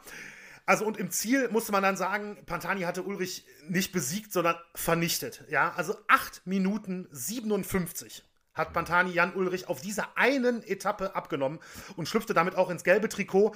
Das war, also das ist ein Abstand, der ist unglaublich eigentlich. Ne? Also wirklich für, für Top-Leute bei der Tour. Das war doch ja. die, das war doch die Quell dich du Sau-Etappe, oder? Ich glaube, das war die Quäl dich, du Sau-Etappe, ja. Ne? Also Udo Bölz, der berühmte, also müsste man vielleicht doch echt nochmal nachgucken. ich bin mir jetzt aber, nicht sicher, ob, ob, es 97 oder 98 war, aber, aber ja. ich glaube, äh, ich glaube, könnte, der, könnte der Hungerast, äh, das war während des Hungerast und dann, als, als eben Bölz wieder aufschließen konnte zu Ulrich und dann man über die Außenmikros hören konnte, als er zu Jan Ulrich dann sagte, als Helfer quäl dich, du Sau. Und der ist auch sehr berühmt geworden, der Ausspruch. Aber ich würde jetzt auch nicht ja. alles drauf verwetten, dass 98 war. Ich glaube aber schon. Ähm, Ulrich sagte nach der Etappe übrigens, es war die schlimmste Etappe meines Lebens. Also wirklich, ähm, ja, das, es, war, es war ein absolutes Debakel für ihn. Umso beeindruckender finde ich, und das hätte ich jetzt also aus meiner Gedächtnis sowieso schon nicht mehr, nicht mehr gewusst, aber ich hätte es auch überhaupt nicht gedacht. Ulrich erholte sich so gut, dass er dann am nächsten Tag die nächste Bergetappe gewann ne, vor Pantani. Er konnte zwar keine Zeit gut machen, sie kamen gemeinsam ins Ziel, aber Ulrich gewann nach dieser Katastrophenetappe, wo er dermaßen leiden musste, am nächsten Tag die nächste Etappe. Da sieht man auch einfach, was Jan Ulrich, ähm, das vergisst man heute, glaube ich, gerne mal, äh, was der in seiner Hochzeit für ein unfassbar herausragender Radfahrer gewesen ist. Äh, ich, darf ich noch mal ganz kurz reinspringen, Benny, weil ich es jetzt eben korrigieren will. Du hast recht, Quer dich, du Sau war 1997 auf dem Weg von Saint-Étienne nach Alpe d'Huez. Ähm, und äh, da kam tatsächlich, als Pantani die Etappe gewonnen hat, Ulrich als Zweiter ins Ziel und hat, äh, und das war die Etappe, als Udo Bölz ihm das zugerufen hat. Ah, okay. Und ein Fun Fact noch: Die Biografie von Udo Bölz heißt Quäl dich, du Sau. So, damit hätten wir es dann auch jetzt. Ja. Sehr gut, sehr gut. Danke für die Korrektur noch. Ähm, ja, die letzte Chance, die Ulrich dann wirklich hatte, war dann beim Zeitfahren auf der 20. Etappe und Ulrich gewann das Rennen gegen die Uhr auch, aber er konnte Pantani nicht annähernd weit genug distanzieren, der selbst auch noch in seinen, einem für seine Verhältnisse mhm. wahnsinnig starken Zeitfahren auf Platz 3 landete. Also das äh, muss man ja auch mal hervorheben. Auch wenn es ja nicht untypisch ist, dass auch mal ein Bergfahrer oder ein starker Rundfahrer bei einem späten Zeitfahren, wo viel natürlich auch auf Regeneration und so weiter ankommt, deutlich stärker ist als jetzt zum Beispiel in der ersten Woche oder so. Aber Platz 3 war, glaube ich, für Pantanis Verhältnisse mhm. schon sehr, sehr beachtlich. Also am Ende hatte Pantani es also geschafft. Er brachte das gelbe Trikot zurück nach Paris, gewann vor Jan Ulrich, der übrigens trotzdem Zweiter wurde, mhm. ne, trotz dieser Katastrophe äh, bei Les Deux Alpes. Und das Giro Tour Double war perfekt. Und wie gesagt, bis heute ist Pantani der Letzte, dem das gelungen ist. Also in einem Jahr, natürlich muss man sagen, das gelungen ist. Und übrigens auch nur einer von sieben Fahrern überhaupt in der mhm. Geschichte des Radsports. Was wahrscheinlich auch daran ja. liegt, dass Lance Armstrong, glaube ich, überhaupt nie den Giro gefahren ist. Oder zumindest Richtig. nicht in der Zeit, in der er die Tour dominiert hat, ja. Ja, nee, richtig. Also ich, kann ich jetzt nicht sagen, ob er überhaupt mal eingefahren ist, aber Panta ähm, Pantani, Lance Armstrong war ja immer sehr, sehr, sehr, sehr mhm. Tour de France fokussiert. Ulrich übrigens auch, der hat zwar, glaube ich, auch mal einen Giro gefahren, der hat auch mal die Vuelta gewonnen, ähm, ja. aber das war ja eher so ein, so ein Ausreißer. Ähm, ja, so startet Pantani natürlich auch als einer der großen Favoriten für die Rundfahrten 1999 und er dominierte wieder den Giro d'Italia. Und es hatten schon die ersten, äh, auch gerade Journalisten im Radsportbereich, natürlich schon die Vermutung geäußert, könnte es wirklich passieren, könnte Pantani das Giro-Tour-Double in zwei Jahren in Folge schaffen. Etwas, was noch nie jemand geschafft hat. Nicht mal Eddie Merz hatte das äh, fertiggebracht. Mhm. Und ja, es sah lange danach aus, dass zumindest ähm, ein großer Schritt getan werden könnte, denn wie gesagt, Pantani dominierte den Giro d'Italia, gewann vier Etappen, trug zwei Tage vor Schluss des Rennens noch immer das rosa Trikot des Gesamtführenden, aber am Start vor der 21. Etappe wurde Pantani plötzlich der Start verweigert. Der Gesamtführende und große Held des italienischen Radsports und übrigens auch damals wirklich ein absolut italienischer Sportheld, ähm, ja, durfte plötzlich nicht mehr starten. Zwei Tage vor Schluss des Rennens. Was war passiert? Bei einer Blutprobe von Marco Pantani wurde ein erhöhter Hämatokritwert festgestellt und der Pirat stand plötzlich unter Dopingverdacht. Und wir wissen natürlich, Doping kommt ja jetzt im Prinzip, es hat lange gedauert, bis wir mal, äh, ja, ich sag mal, zu eigentlich dem Kerngebiet von Schattenseiten gekommen sind mhm. hier in der heutigen Folge. Ähm, aber wir wissen natürlich heute rückblickend, die 1990er Jahre, gerade auch so die zweite Hälfte der 90er Jahre, aber sicherlich davor wird das wahrscheinlich nicht groß anders gewesen sein. Ja, die Hochzeit des Epo-Dopings, das kann man ja heute alles sehr gut nachvollziehen. Damals war es natürlich nicht so leicht, denn man gab eigentlich noch nicht wirklich was, um, ähm, um Epo nachzuweisen. Also wirklich einen positiven Test konnte man damals noch nicht wirklich nachweisen bei Epo. Mhm. Aber die Anzahl der roten Blutkörperchen messen, eben den Hämatokritwert, das konnte man damals schon. Das war der beste Indikator, den man hatte, um zumindest den Verdachtspunkt äh, zu haben, zu sagen, das deutet auf EPO hin. Aber es war eben noch kein positiver Test. Das muss man jetzt auch betonen. Also Marco Pantani wurde nicht positiv getestet bei dem Giro 1999. Aber nichtsdestotrotz reichte das aus, dass man ihm den Start verweigerte und er auch eine zweiwöchige Schutzsperre bekam. So wurde das äh, genannt. Aber wie gesagt, nochmal, es war keine positive Dopingprobe. Ja, in der Presse wurden nichtsdestotrotz die Vorwürfe immer lauter. Ehemalige Teamkollegen und auch eine Ex-Freundin Pantanis gaben inzwischen Interviews, die äh, nahelegten, dass eben der große italienische Sportheld regelmäßig Dopingmittel eingenommen haben soll. Pantani selbst verteidigte sich, er ging in die Offensive, er sah sich als Opfer einer Verschwörung und sprach auch von getürkten Testresultaten, was den äh, Hämatokritwert, das ist wirklich kein einfaches Wort, äh, anging 1999. Er forderte dann einen DNA-Test, der allerdings zu seinem Unglück das vorherige Resultat bestätigte. Es war wirklich Pantanis Blut, ähm, was, da, ähm, was da getestet worden ist. Im gleichen Jahr, 1999, veröffentlichte dann noch die italienische Zeitung La Repubblica Berichte über organisiertes und gezieltes Doping im italienischen Sport. Also da muss man da direkt dazu nicht im Radsport, sondern im italienischen Sport allgemein. Der Sportwissenschaftler äh, und Biochemiker Francesco Conconi soll eben von 1993 bis 1998 laut dieser Berichte damals Sportler in Italien mit EPO versorgt haben. Unter ihnen tauchte eben auch Marco Pantani auf dieser Liste auf. So die Vorwürfe. Aber weiterhin galt, einen positiven Test gab es nicht. Das ist allerdings auch etwas, was sich ja, ähm, ja über viele äh, Jahre Radsport mhm. immer wieder mal so gezogen hat. Man erinnert sich an Lance Armstrong, da ist zwar immer mal die Rede von dem einen möglicherweise positiven Test bei der Tour de Suisse, der irgendwie unterm Tisch gekehrt wurde, aber bei der Tour de France zum Beispiel wurde Armstrong niemals positiv getestet. Und heutzutage weiß man natürlich trotzdem, was damals abgelaufen ist.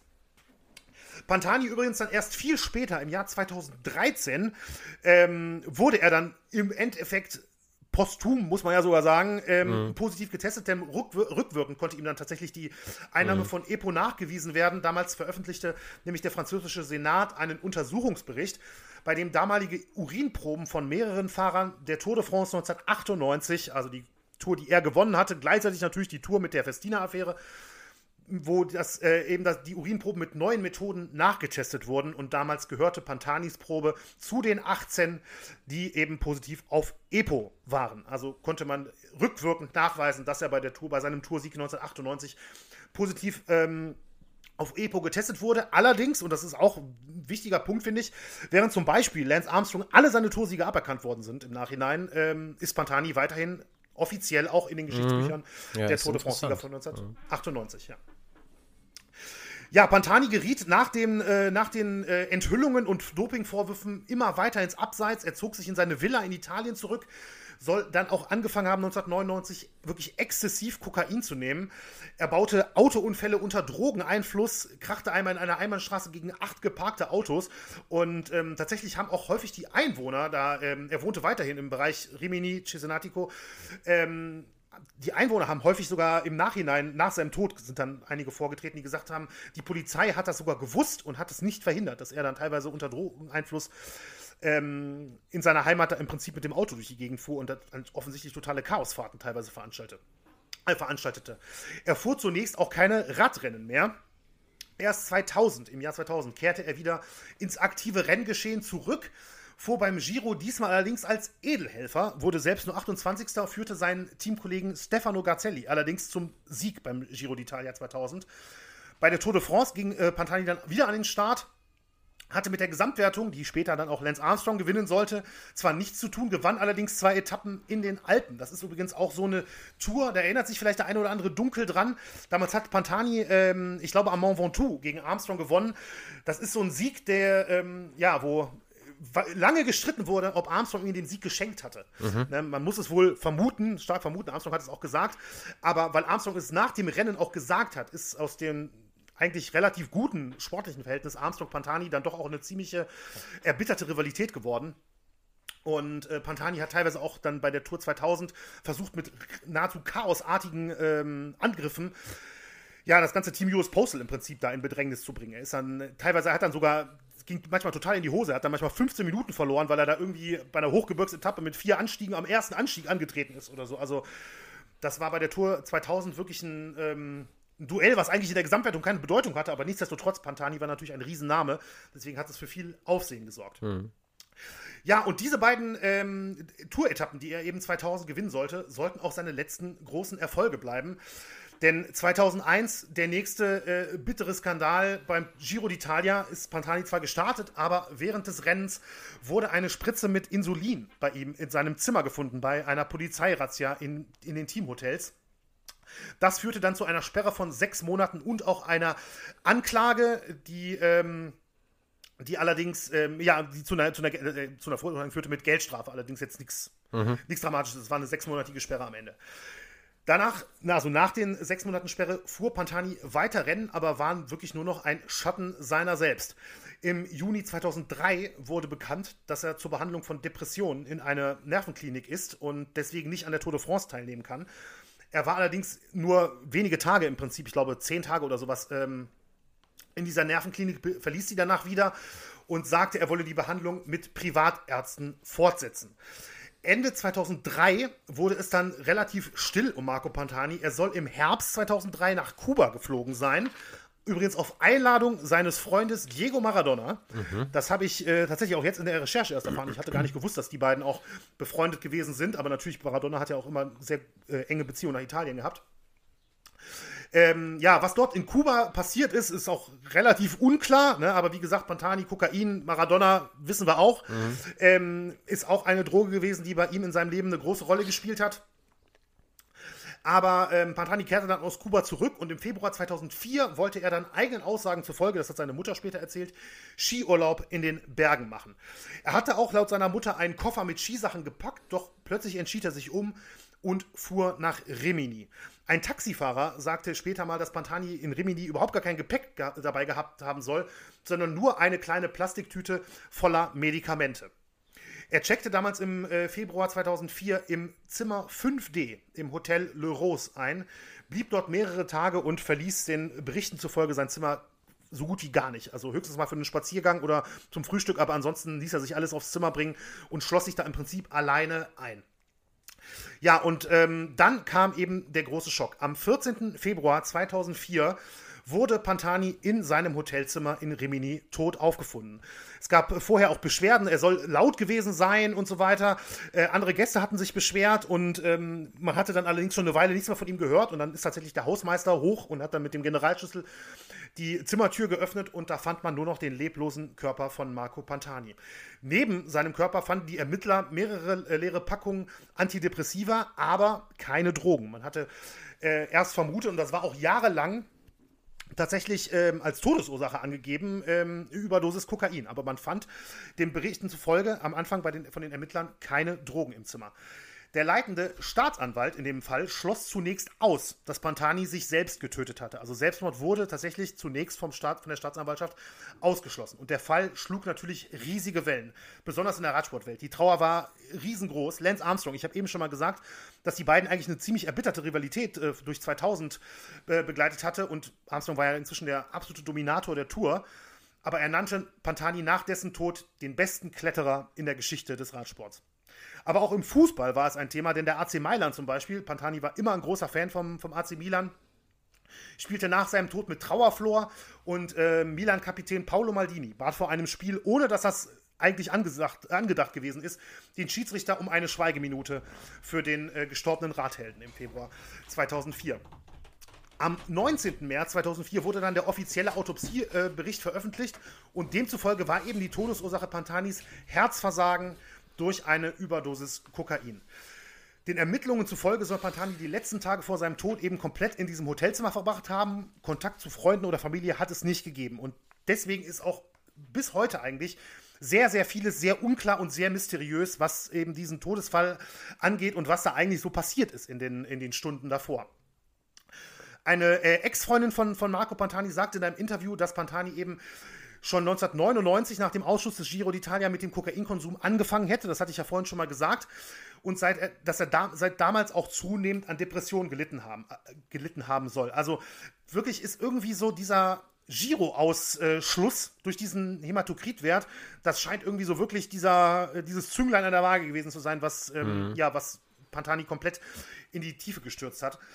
Und ähm, der Fall wurde danach zunächst zu den Akten gelegt, denn nach der, ähm, auch wenn zunächst der Selbstmord ausgeschlossen wurde durch die Staatsanwaltschaft, hatte dann der Autopsiebericht das eben nahegelegt, dass es eben durch diese Überdosis passiert ist und der, äh, die Schli Ermittler schlossen dann Fremdverschulden aus. Der Fall wurde zu den Akten gelegt.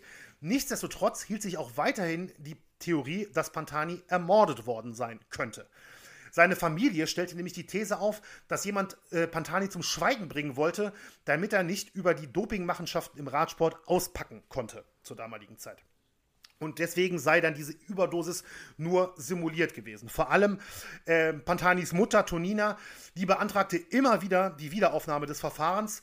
Gleichzeitig hielt sich auch das Gerücht, dass Pantani vor seinem Tod zweimal die Polizei gerufen haben soll, weil er laut Aussagen seiner Familie von einigen Leuten belästigt, vielleicht sogar bedroht wurde. Allerdings hatte das Hotel keine Kameras an den Eingängen, sodass nie bewiesen werden konnte, dass sich wirklich Fremde Zutritt zu ihm verschafft hatten.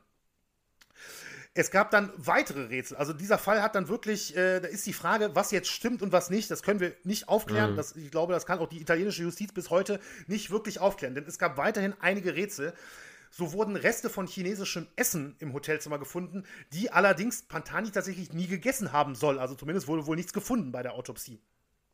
Außerdem habe man verdächtige Blutergüsse auf dem Kopf gefunden, die eben auf einen Angriff hingedeutet haben könnten. Ich muss mhm. ja alles sehr ja, ja. stark im Konjunktiv sagen. Ähm, ja, und eben Pantanis Familie und der Anwalt, den die eingeschaltet hatten, die vermuteten halt, dass Pantani angegriffen wurde und ähm, dass er dann gezwungen wurde, einen Cocktail aus Wasser und Kokain zu trinken, was eben zum Tod geführt haben sollte. Damals war ja, wie gesagt, Überdosis Kokain noch die Todesursache. Tatsächlich fand man im Raum ähm, einige Meter von Pantanis Leiche entfernt eine halbleere Flasche Wasser, um die herum weißes Pulver gelegen haben soll. Aber das wurde laut eben Pantanis Familie und ähm, dem Anwalt nie untersucht. Deswegen, ich hatte ja am Anfang gesagt, es wurden angeblich keine Drogen im Zimmer gefunden. Ähm, die Familie behauptet jetzt, es war weißes Pulver im Raum, was aber nie untersucht wurde.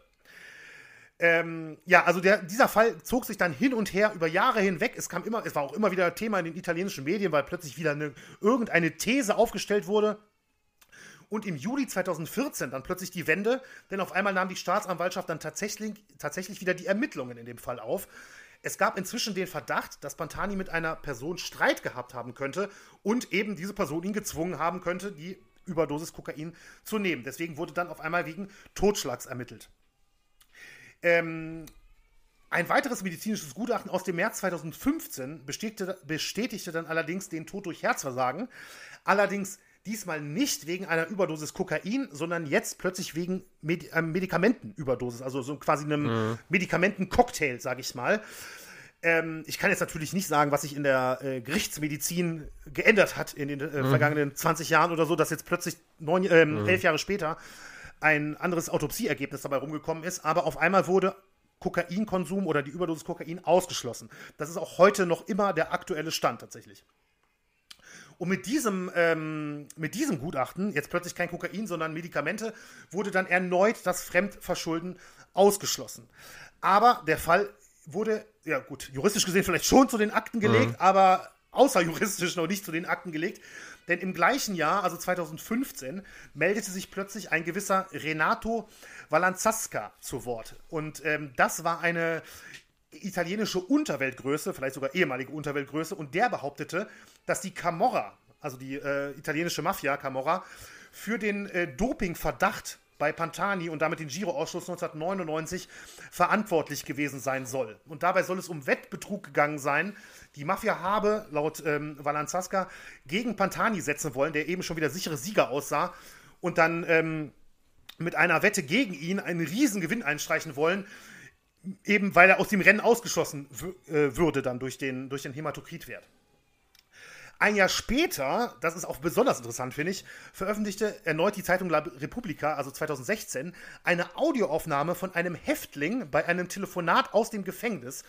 Und äh, dieser Mann bestätigte tatsächlich Valanzaskas Behauptung. Also, dass die Camorra dafür verantwortlich gewesen sein soll, dass 1999 äh, Pantani eben mit diesem mit dieser Blutprobe aus, der, aus dem Giro ausgeschlossen wurde. Und wir erinnern uns, Pantani hatte damals nach 99, ging er ja in die Offensive und sprach selbst von einer Verschwörung. Mhm. Also ähm, zumindest gibt es hier, ich sag mal, Indizien oder so. Aber nichtsdestotrotz ist das Ganze, ja, gehört das Ganze im Prinzip zu den großen Mythen, die um Pantani, seinen Niedergang und seinen Tod äh, gestrickt wurden. Seine Familie äh, zog danach erneut vor Gericht, aber auch dieser Versuch wurde im September 2017 zurückgewiesen. Und dann, und da sind wir jetzt wirklich relativ aktuell, Ende 2021, dann die erneute Kehrtwende. Die Staatsanwaltschaft rollte den Fall nochmal auf. Mhm. Diesmal verantwortlich dafür der frühere Drogendealer von Marco Pantani, ein äh, gewisser Fabio Miradossa. Denn Anfang 2020 sagte Miradossa bei einer Parlamentsanhörung, Zitat jetzt, Marco hat sich nicht umgebracht, er wurde ermordet. Er hatte 20.000 Euro, die er mir hätte geben sollen, aber die waren nicht mehr da, als er gefunden wurde. Ich habe den Ermittlern immer gesagt, folgt dem Geld, aber die haben mir nicht geglaubt. Also hier schon wieder ein komplett neuer Aspekt im Prinzip. Plötzlich kommt Geld ins Spiel, ähm, was Pantani gehabt haben soll, als, als er in dem Hotelzimmer war und ähm, Miradossa sagte weiterhin, dass Pantani, äh, äh übrigens weiter dann noch, dass Pantani in dem Zimmer überhaupt kein Kokain genommen hätte, sondern Crack geraucht habe. Und seine Mörder hätten das nicht gewusst und es sei daher, äh, und es daher dann wie ein Selbstmord durch eine Überdosis Kokain aussehen lassen. Dem wiederum widerspricht jetzt dann wiederum der Autopsiebericht von 2015, wo ja dann der die Überdosis Kokain ausgeschlossen wurde, die ursprünglich mal die Todesursache gewesen sein soll. Also ihr merkt schon, Daniel auch gerade, mhm. der teilweise den ja, Kopf ich, ich wusste das alles gar nicht, das ist ja irre. Das ist unfassbar verworren, unfassbar verworren und deswegen habe ich auch am Anfang schon gesagt, da muss man wirklich sagen, ja, es ranken sich Mythen und sicherlich auch mhm. Verschwörungstheorien, kann man ja, glaube ich, teilweise gar nicht anders nennen, um eben diesen Tod von Marco Pantani. Und ich würde das jetzt auch ähm, gerade mal kurz so einschieben, ich weiß nicht, wie es dir geht, Daniel, aber ähm, jetzt gerade auch in der Recherche, also ein Todesfall von einem großen Sportler, der dermaßen so viele Jahre später immer noch von ja, Rätseln und Mythen um, umsponnen, umsponnen wird. Also mir fällt gar kein anderer ein, der jetzt in dem Maße, ähm, also ich meine, der Tod von Diego Maradona ist ja gerade auch, mhm. geht zumindest eine ähnliche Richtung gerade. Ne? Ich glaube, da wurde ja gerade ein Arzt angeklagt. Aber ähm, das ist schon, also ich finde das wirklich irre, muss ich sagen.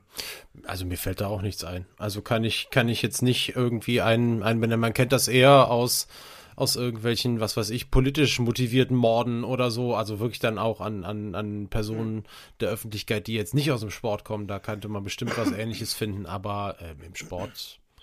Nee. Also gerade was ja auch dann sportlichen Hintergrund irgendwie hat, wenn es dann wirklich um Wetten gegangen sein soll oder wie auch ja. immer. Ähm, also mir fällt da auch niemand ein. Nee. Also das ist wirklich, ähm, also das ist jetzt auch der Stand, den ich gerade genannt habe, Ende 2021. Ähm, dass, dass die äh, Staatsanwaltschaft den Fall nochmal aufrollen will, das ist weiterhin tatsächlich auch der, der mhm. letzte Stand. Das ist, also die offizielle Version hat sich bislang nie geändert. Weiterhin äh, gilt, es war, ähm, also es gibt kein Fremdverschulden, allerdings ist tatsächlich nie geklärt, ob es vielleicht ähm, ja, ein Versehen gewesen sein könnte oder ob, es, ob er wirklich den Freitod mhm. gewählt hat.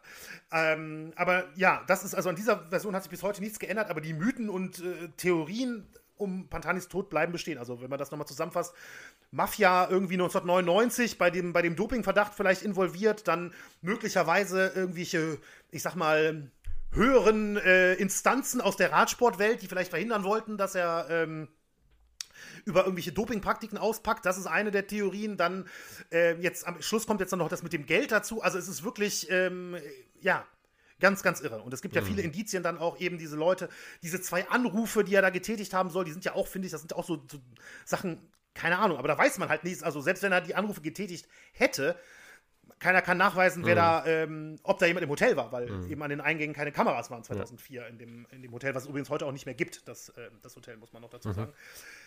Ähm, ja, also das ist tatsächlich ähm, jetzt der Stand bis heute. Es gibt weiterhin diese Thesen, wenn man sich da mal versucht einzulesen, dann stößt man auf alle möglichen Theorien und ähm, natürlich vor allem Fans und, und Familie und so weiter, die bis heute fest behaupten, Marco Patani wurde umgebracht.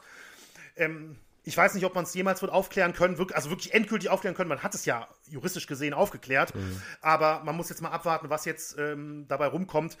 Vielleicht ich, wir können da ja vielleicht mal ein Auge drauf haben und mhm. vielleicht bietet sich das ja irgendwann noch mal an, dass ja vielleicht das Verfahren noch mal geschlossen wird oder tatsächlich noch mal eine neue Entwicklung kommt. Ähm, ja, am Ende bleibt Marco Pantani ein, wie ich finde, furchtbar tragischer Held. Mhm.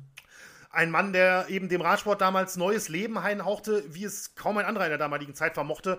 Und der wurde halt nur 34 Jahre alt. Mhm. Und ähm, seine, seine spektakuläre Fahrweise, da erinnern sich heute immer noch, immer noch viele Fans dran, wie er immer auf Angriff gepolt war wenn es eine Bergetappe gab und Pantani dabei war, dann konnte man ja wirklich fast sicher davon ausgehen, dass, dass es Action im Fahrerfeld geben würde. Ich glaube, auch ein Typ wie Pantani würde auch wahrscheinlich heute dem heutigen Radsport, also ein, ein Fahrertyp äh, wie Pantani würde auch, glaube ich, auch dem heutigen Radsport durchaus ähm, gut tun. Und deswegen wird er von, bis heute von vielen verehrt und war bis zuletzt ein großer Publikumsliebling. Jetzt zum Schluss jetzt nochmal ähm, ja, seine großen Erfolge eben natürlich den Gewinn von Giro und Tour 1998, letzt, das letzte Giro-Tour-Double. Insgesamt fünf äh, Podien bei Giro d'Italia und Tour de France. Das ist auch, finde ich, sehr beachtlich. Dann auch noch acht Etappensiege beim Giro und acht Etappensiege bei der Tour. Das ist auch für einen Nicht-Sprinter, äh, der gar nicht so eine lange Karriere hatte, finde ich ebenfalls sehr beachtlich. Das waren ja, ja, im Prinzip nur ein paar Jahre, wo er wirklich ähm, vorne mitgefahren ist. Dann natürlich den Gewinn des Velo d'Or ja, natürlich das Pendant zum Ballon d'Or aus dem Fußball, ja. ne, der Weltradsportlerpreis, den er 1998 gewonnen hat. Und jetzt nochmal, ich hatte es vorher bei Alp d'Huez schon mal angesprochen, ähm, aber er hält bis heute nicht nur die drei schnellsten Zeiten, die je nach Alp d'Huez hochgefahren wurden, sondern Marco Pantani hält auch die schnellste Zeit, die je am Mont Ventoux aufgestellt mhm. wurde. Und ähm, deswegen ist es eigentlich ganz passend, weil wir vorher noch gesagt haben, naja, es sind so ja, es gibt natürlich viele mythische und epische Berge bei der Tour, aber Ventoux und Alpe d'Huez sind vielleicht sogar die beiden, mhm. die viele als 1 und 2 setzen würden. Und Marco Pantani hält tatsächlich ähm, an beiden Bergen die schnellst hochgefahrene Zeit. Ja, man muss heute wahrscheinlich sagen, ähm, vermutlich nicht sauber, auch wenn man jetzt natürlich ihn nur 98 positiv getestet hat. Aber die Vermutung liegt natürlich nahe, dass es in den Jahren davor, wenn man sich gerade die 90er, 90er Jahre und die ganzen äh, Doping-Verwirrungen und Entwicklungen, die es damals gegeben hat, ähm, das war eben die Hochzeit des Epo-Dopings. Aber nichtsdestotrotz war er beim Ventoux eins, ein, also die Ventoux-Zeit ist wirklich unglaublich beeindruckend. Klar, es ist beeindruckend, dass er bei Alp die ersten drei mhm. Zeiten hält, aber beim Ventoux ist er tatsächlich eine Minute 30 schneller als der zweitschnellste. Ne? Das, ist, das ist auch eine Welt, mhm, muss man wirklich ist, sagen. Ja. Ähm, es gibt dann mehrere Gleichplatzierte äh, auf Platz 2 tatsächlich, unter anderem Miguel Indurain und Richard Virenque. Aber er ist zum Beispiel am Ventoux 2 Minuten 33 schneller als die schnellste Zeit von Lance Armstrong. Ja, das ist schon krass. Also, ich meine, klar, spielt auch immer Taktik eine Rolle. Ne? Das ist ja auch irgendwie, ja, ja, das kommt das immer dazu. Ist wichtig, ja. Aber das ist schon erstaunlich. Aber klar, dass jemand, der immer das Heil in der Flucht gesucht hat, auch grundsätzlich größere Chancen hat, eine Topzeit zu halten, äh, ist schon so. Aber er ja ohne Frage. Ähm, ein absoluter Ausnahmekönner am Berg. Das kann man, glaube ich, gar nicht anders also, sagen wirklich, also bei den Reihen, also wenn jemand ein Ranking aufstellt, der besten Reihenkletterer aller Zeiten. Ich weiß nicht, ob Pantani überall an 1 steht, aber er wird überall äh, dabei sein mhm. und weit vorne sein, mhm. glaube ich. Und ähm, eigentlich ein guter Punkt, dass du, das fällt mir gerade so ein. Natürlich dadurch auch, dass er häufig auch früh angegriffen hat, mhm. fehlt er natürlich dann bei Pantani häufig auch am Schlussanstieg zum Beispiel, wenn zum Beispiel die Ventoux hochgeht oder Alp auch die Taktiererei, ne? Mhm. sondern er ist dann am Fuß des Berges und knallt halt, ja. was, was ja, halt ja, möglich genau. ist. Mhm. Ne? Während natürlich häufig dann viele andere dann noch im, nicht mehr im Peloton, aber zumindest sag mal, in der verkleinerten Spitzengruppe mhm. ähm, sich auch noch belauern. Ja. Das ist keine Frage. Ja, ja, aber das führt eben auch dazu, dass er solche Rekorde aufstellen konnte. Ja, und seit 2004 wird Marco Pantani zu Ehren das Radrennen Memorial Marco Pantani in seiner Heimatstadt Cisenatico ausgetragen. Und das ist übrigens auch gar kein so kleines Rennen, mhm. sondern das sind einige bekannte Namen auch dabei, die das schon gewonnen haben. Und ähm, übrigens, das wusste ich tatsächlich überhaupt nicht. Also das Pantani-Rennen, davon hatte ich schon mal gehört. Aber der nächste Punkt, davon äh, wusste ich tatsächlich gar nichts, obwohl ich den Giro eigentlich sehr gerne gucke und intensiv verfolge. Aber beim Giro d'Italia wird seit 2004, also schon drei Monate nach seinem Tod wurde das eingeführt, äh, wird Pantani mit einer besonderen Wertung geehrt. Denn schon seit Jahrzehnten gibt es eben in Anlehnung an Fausto Coppi, mhm. da schlagen wir jetzt nochmal die ganz großen ja, zu Bogen ganz am Anfang. Zum ersten, mhm. zum ersten Radsportverein von, von Marco Pantani, ähm, wie der hieß ähm, gibt es ja beim Giro d'Italia die Cima Coppi, nennt sich das. Das ist quasi der höchste Berg beim mhm. Giro, der wird dann so genannt. Die, die, der Gipfel des Giro d'Italia wird Cima Coppi genannt. Und als Ehrung für Marco Pantani gibt es seit 2004, äh, seit 2004 den Montagna Pantani. Und das ist für jedes Jahr ist das der schwerste Anstieg des Rennens. Mhm. Also der anspruchsvollste und schwerste Anstieg des Giro d'Italia hat jedes Jahr diesen Beinamen, diese Ehrung, das ist der Montagna Pantani. Oftmals ist es übrigens auch der legendäre Passo Mortirolo, also mhm. einer der fürchterlichsten Anstiege sicherlich überhaupt im gesamten Radsport. Der war, glaube ich, schon sechs oder sieben Mal ähm, der äh, Montagna Pantani. Also das ist wirklich was, davon hatte ich vorher noch nie gehört. Ja. Und ähm, mhm irre. Also muss man wirklich sagen, das sieht man, glaube ich, auch wirklich, welche Bedeutung Marco Pantani für den italienischen Radsport hat, wenn außer Fausto Coppi er der Einzige ist, mhm. der ja eine, eine Bergehrung mhm. beim großen nationalen, ähm, ja, bei der großen nationalen Rund Landesrundfahrt mhm. hat. Ja, also ähm, genau, damit kommen wir dann auch zum Ende jetzt des äh, klassischen Teils, kommen jetzt noch so ein bisschen in die Diskussion und ähm, ja, Daniel, würde ich dich auch mal fragen wollen. Ich meine, klar, es war auch so eine Zeit, du hast es ja vorhin angesprochen, die Tour 97 und dann 98 sicherlich auch so ein bisschen auch die Zeit, wo gerade so wir oder die Leute so in mhm. unserer Altersgruppe auch so ein bisschen angefangen haben, äh, sich für Radsport zu interessieren. Natürlich in erster Linie dann erst für die Tour de France. Hattest du denn noch so Erinnerungen an Pantani? Also, ja. wo du wirklich sagen kannst, ich. Ja, ja, klar. Ich habe aber zugegebenermaßen mit Pantani äh, ähnliches verbunden wie mit Lance Armstrong, nämlich in dem Sinne, dass ich, dass das für mich die ultimativen Antagonisten waren. Ja, ich war ja der, ich war ja der, also nicht der jetzt im Sinne von der größte Jan Ulrich-Fan Deutschlands, aber für mich war eben Jan Ulrich mit Abstand äh, also derjenige, den ich verfolgt habe, dem ich so dermaßen die Daumen gedrückt habe, gerade bei der Tour de France, eben initiiert durch diesen Sieg 1997, den wir ja auch schon mal kurz angesprochen haben. Und dann war es eben so, dann hat man auf die Tour hingefiebert 98 und ähm, auch wenn ich den ganzen Verlauf der Tour jetzt nicht mehr so hätte äh, darlegen können, wie du den auch beschrieben hast, auch mit dem riesen Vorsprung, den Ulrich hatte, ähm, über fünf Minuten, das hatte ich ehrlich gesagt gar nicht mehr so auf dem Schirm. Hättest du mich heute gefragt, hätte ich gesagt, irgendwie Pantani hat die Tour äh, äh, möglicherweise von Anfang an dominiert. Hättest du mir das heute erzählt, hätte ich dir das auch geglaubt, weil ich das nicht mehr so genau auf dem Schirm hatte. Was aber einfach hängen geblieben ist, ist, ähm, äh, diese, diese, diese Chancenlosigkeit eben auch gerade bei dieser einen äh, Etappe äh, zu Les mhm. Salb, das, das wird man, das wird man einfach nicht vergessen. Und ähm, dann tatsächlich für mich bei Pantani die Rolle des Antagonisten, die nachher eben ja sehr deutlich nochmal getoppt wurde von Lance Armstrong. Ähm, war das ja, äh, ja, wie viele Jahre hintereinander? Fünf, sechs, sieben Jahre? Wie oft hat er siebenmal die Tour hintereinander? Sieben, ja, sieben, sieben glaube ich, ja. ja.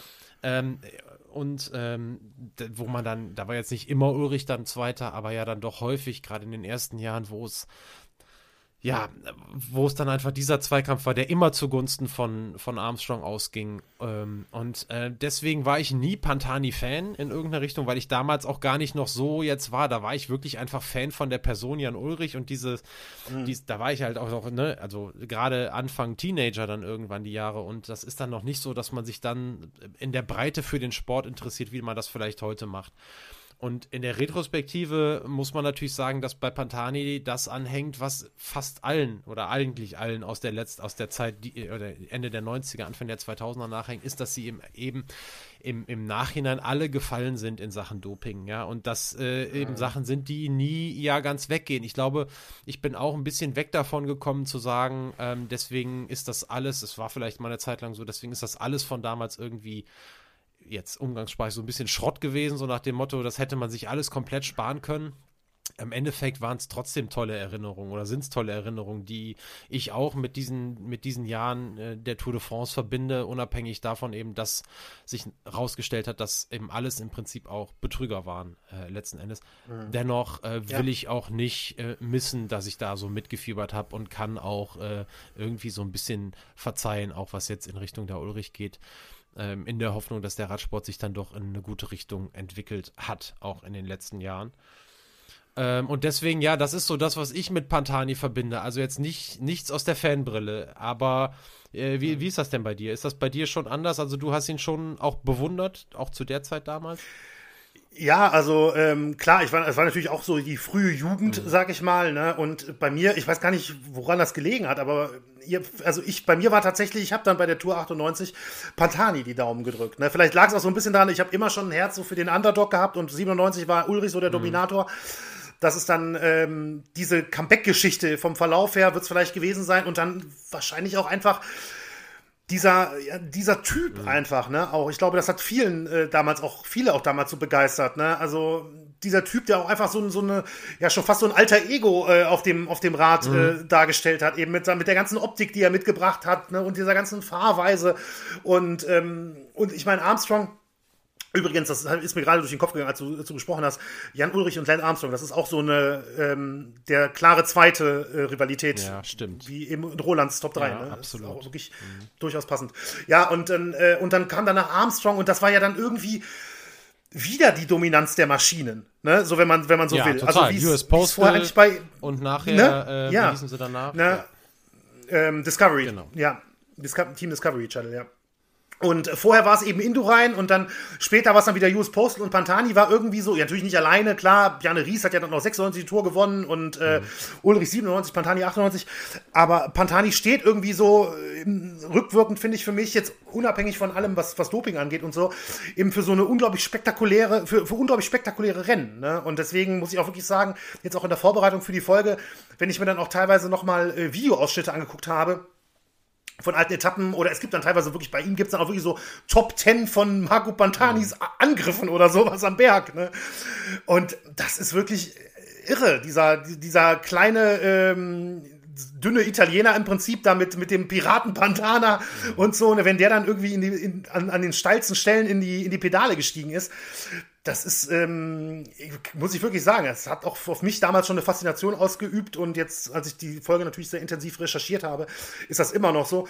Und im Nachhinein muss man sagen, ähm, also der Tod von Pantani, ich hatte ich habe es leider nicht gefunden, sonst würde ich das auch gerne eigentlich in die Shownotes setzen. Ich hatte, ähm, ich erinnere mich, zwar so 2010 ungefähr, ich kann das wirklich nicht mehr richtig rekapitulieren, lief mal abends ähm, in WDR 5 so eine Radiodoku ähm, die sich tatsächlich mit dem Tod von Marco Pantani beschäftigt hatte. Und dann natürlich bis zu dem damaligen Zeitpunkt. Und damals war auch schon ein großer mhm. Teil davon eben diese rätselhaften Umstände und diese vielen Gerüchte, die es darum gibt und Theorien und so. Und das war damals schon sehr spannend. Und das ist ja wirklich Wahnsinn, wie sich das bis heute weiterzieht. Das ist auch so ein Punkt, jetzt auch bei der Folge. Ich fand es auch gar nicht so einfach, muss ich sagen, das überhaupt ähm, ja, halbwegs zu sortieren, ne, weil das ja so viel Verschiedenes ist und, äh, und alles drum und dran. Aber es ist wirklich, was ja, was eben diesen Mythos Marco Pantani, ich will mir gar nicht ausmalen, wie das in Italien auch bestimmt heute noch so ist, wenn man mit, mit Leuten sprechen würde, ähm, ja, so besonders macht. Also, ist wirklich, also, ja, ist schon eine, ist eine ganz besondere Sportpersönlichkeit. Mhm. Der Straßenfußballer unter den Radprofis. Das ist, finde ich, ein sehr guter, ja, das ist wirklich ein sehr guter äh, Vergleich in dem Bereich, ja. Das muss man, glaube ich, wirklich so sagen. Und ja, ich glaube, deswegen sind ihm auch so die Herzen von, von vielen Fans mhm. zugeflogen. Ja. Ähm, so, äh, aber wir sind ja noch nicht ganz am Ende. Ein Highlight, ein, ein, einen kleinen Höhepunkt haben wir noch tatsächlich, ja. ja wir haben noch was stimmt, vorbereitet. Weißt du, was ich gemacht habe, Benny? Was hast du Ich gemacht? habe auf einen Zettel geschrieben, was ich glaube, was deine Top 3 ist in der Reihenfolge. Okay. Hier steht ah, das. Ja, ja, ja, ich lege den Zettel, damit du weißt, ich schummel nicht. Jetzt hier oben bei mir auf die Ablage, da komme ich nicht dran und wenn du fertig bist, vergleichen wir. Okay, okay, alles klar. Ich muss wirklich sagen, ähm, ich habe zwar eine starke Vermutung, was deine Nummer 1 ist, aber ich habe keinen Schimmer, 0,0 einen Schimmer, was bei dir auf Platz 2 mhm. und 3 kommen könnte. Muss ich wirklich sagen, das kann ich mir, kann ich überhaupt nicht einordnen oder so. Ich vermute, vielleicht kommt sogar noch rund um Köln, aber ich weiß es nicht. Äh, wer fängt denn an? Ich fange an. Okay. Ich, ich fange an mit meinem Platz 3 und das ist rund um Köln.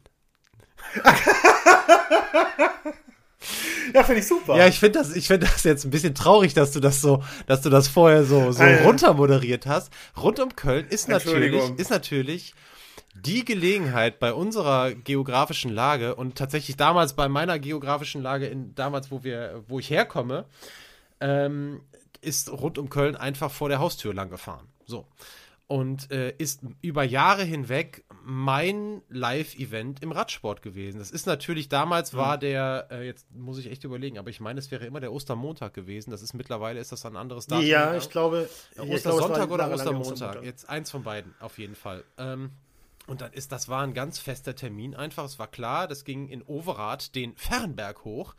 Und äh, den kennt man aus Fernsehübertragungen, aber auch wirklich nur von rund um Köln.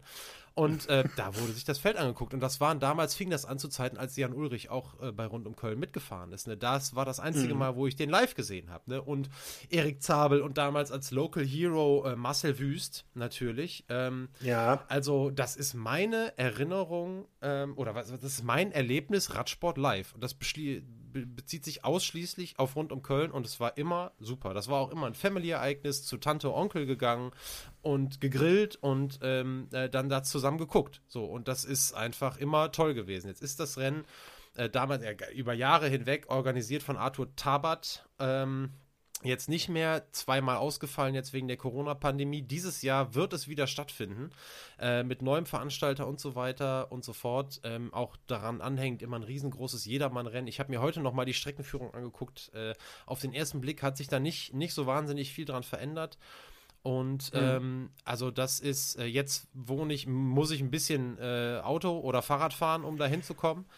ähm, aber ähm, äh, für mich äh, das äh, persönliche Erlebnis schlechthin. Und das Einzige, wo ich wirklich bei, bei Live-Radrennen war, und das halt, weiß ich nicht, zehnmal, zwölfmal, ich kann es nicht mehr sagen. Aber klar, dementsprechend, weil es ja eine mhm. persönliche Top 3 ist, war das für mich äh, ein Natürlich. sogenannter No-Brainer rund um Köln ja. äh, mit aufzunehmen. Und hätte es noch mehr gefeiert, wenn du nicht vorher gesagt hättest, ach, da ist bestimmt noch rund um ja. Köln dabei. Gut, aber es ist dabei. Entschuldigung, das war, das war gar nicht, das war auch überhaupt nicht abwertend gemeint oder so. Das ist mir gerade zum ersten Mal eben auch so eingefallen. Ja, Mist.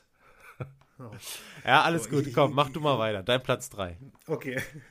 Mein Platz 3. Ja, ähm, mein Platz 3 ist tatsächlich der Giro d'Italia. Denn ähm, ich muss sagen, ich mag die Tour de France wirklich. Ja, man könnte vielleicht, wenn man meine Top 3 hört, und damit nehme ich jetzt vorweg, dass sie nicht dabei ist, ähm, könnte man vielleicht vermuten, dass es nicht so ist. Und natürlich ist die Tour de France die wichtigste Rundfahrt, ähm, Radrundfahrt der Welt, das wichtigste Rennen der Welt mit der weltweit größten Aufmerksamkeit. Und wie gesagt, ich mag die Tour de France wirklich. Aber für mich persönlich ist dennoch der Giro d'Italia jedes Jahr das Highlight der äh, großen Rundfahrten. Und das ist irgendwie so, weiß ich nicht, ich habe in meiner Jugend halt natürlich die Tour de France geguckt. Also ich glaube, mit der Tour de France werden höchstwahrscheinlich, zumindest in Deutschland, die meisten Leute ähm, in den Radsport einsteigen, vermutlich, die dann auch anfangen, sich dann hinterher tiefer da rein äh, zu fuchsen. Und es war ein paar Jahre lang so, dass ich im Prinzip nur die Tour de France geguckt habe. Das war so das jährliche Ding im Sommer, vermutlich bei dir ähnlich. So, ähm, in den 2000ern ging es dann aber irgendwie so los, dass auch öfters mal so Giro und Vuelta und so andere Radrennen nicht so wirklich mit Regelmäßigkeit bei mir, aber es startete dann mal so. Und dann erinnere ich mich heute noch, und ich habe heute sogar noch Bilder von der Etappe, äh, tatsächlich äh, von der, einer entscheidenden Etappe dann im Kopf, der Giro d'Italia 2005, ja, der war nämlich so unfassbar spannend.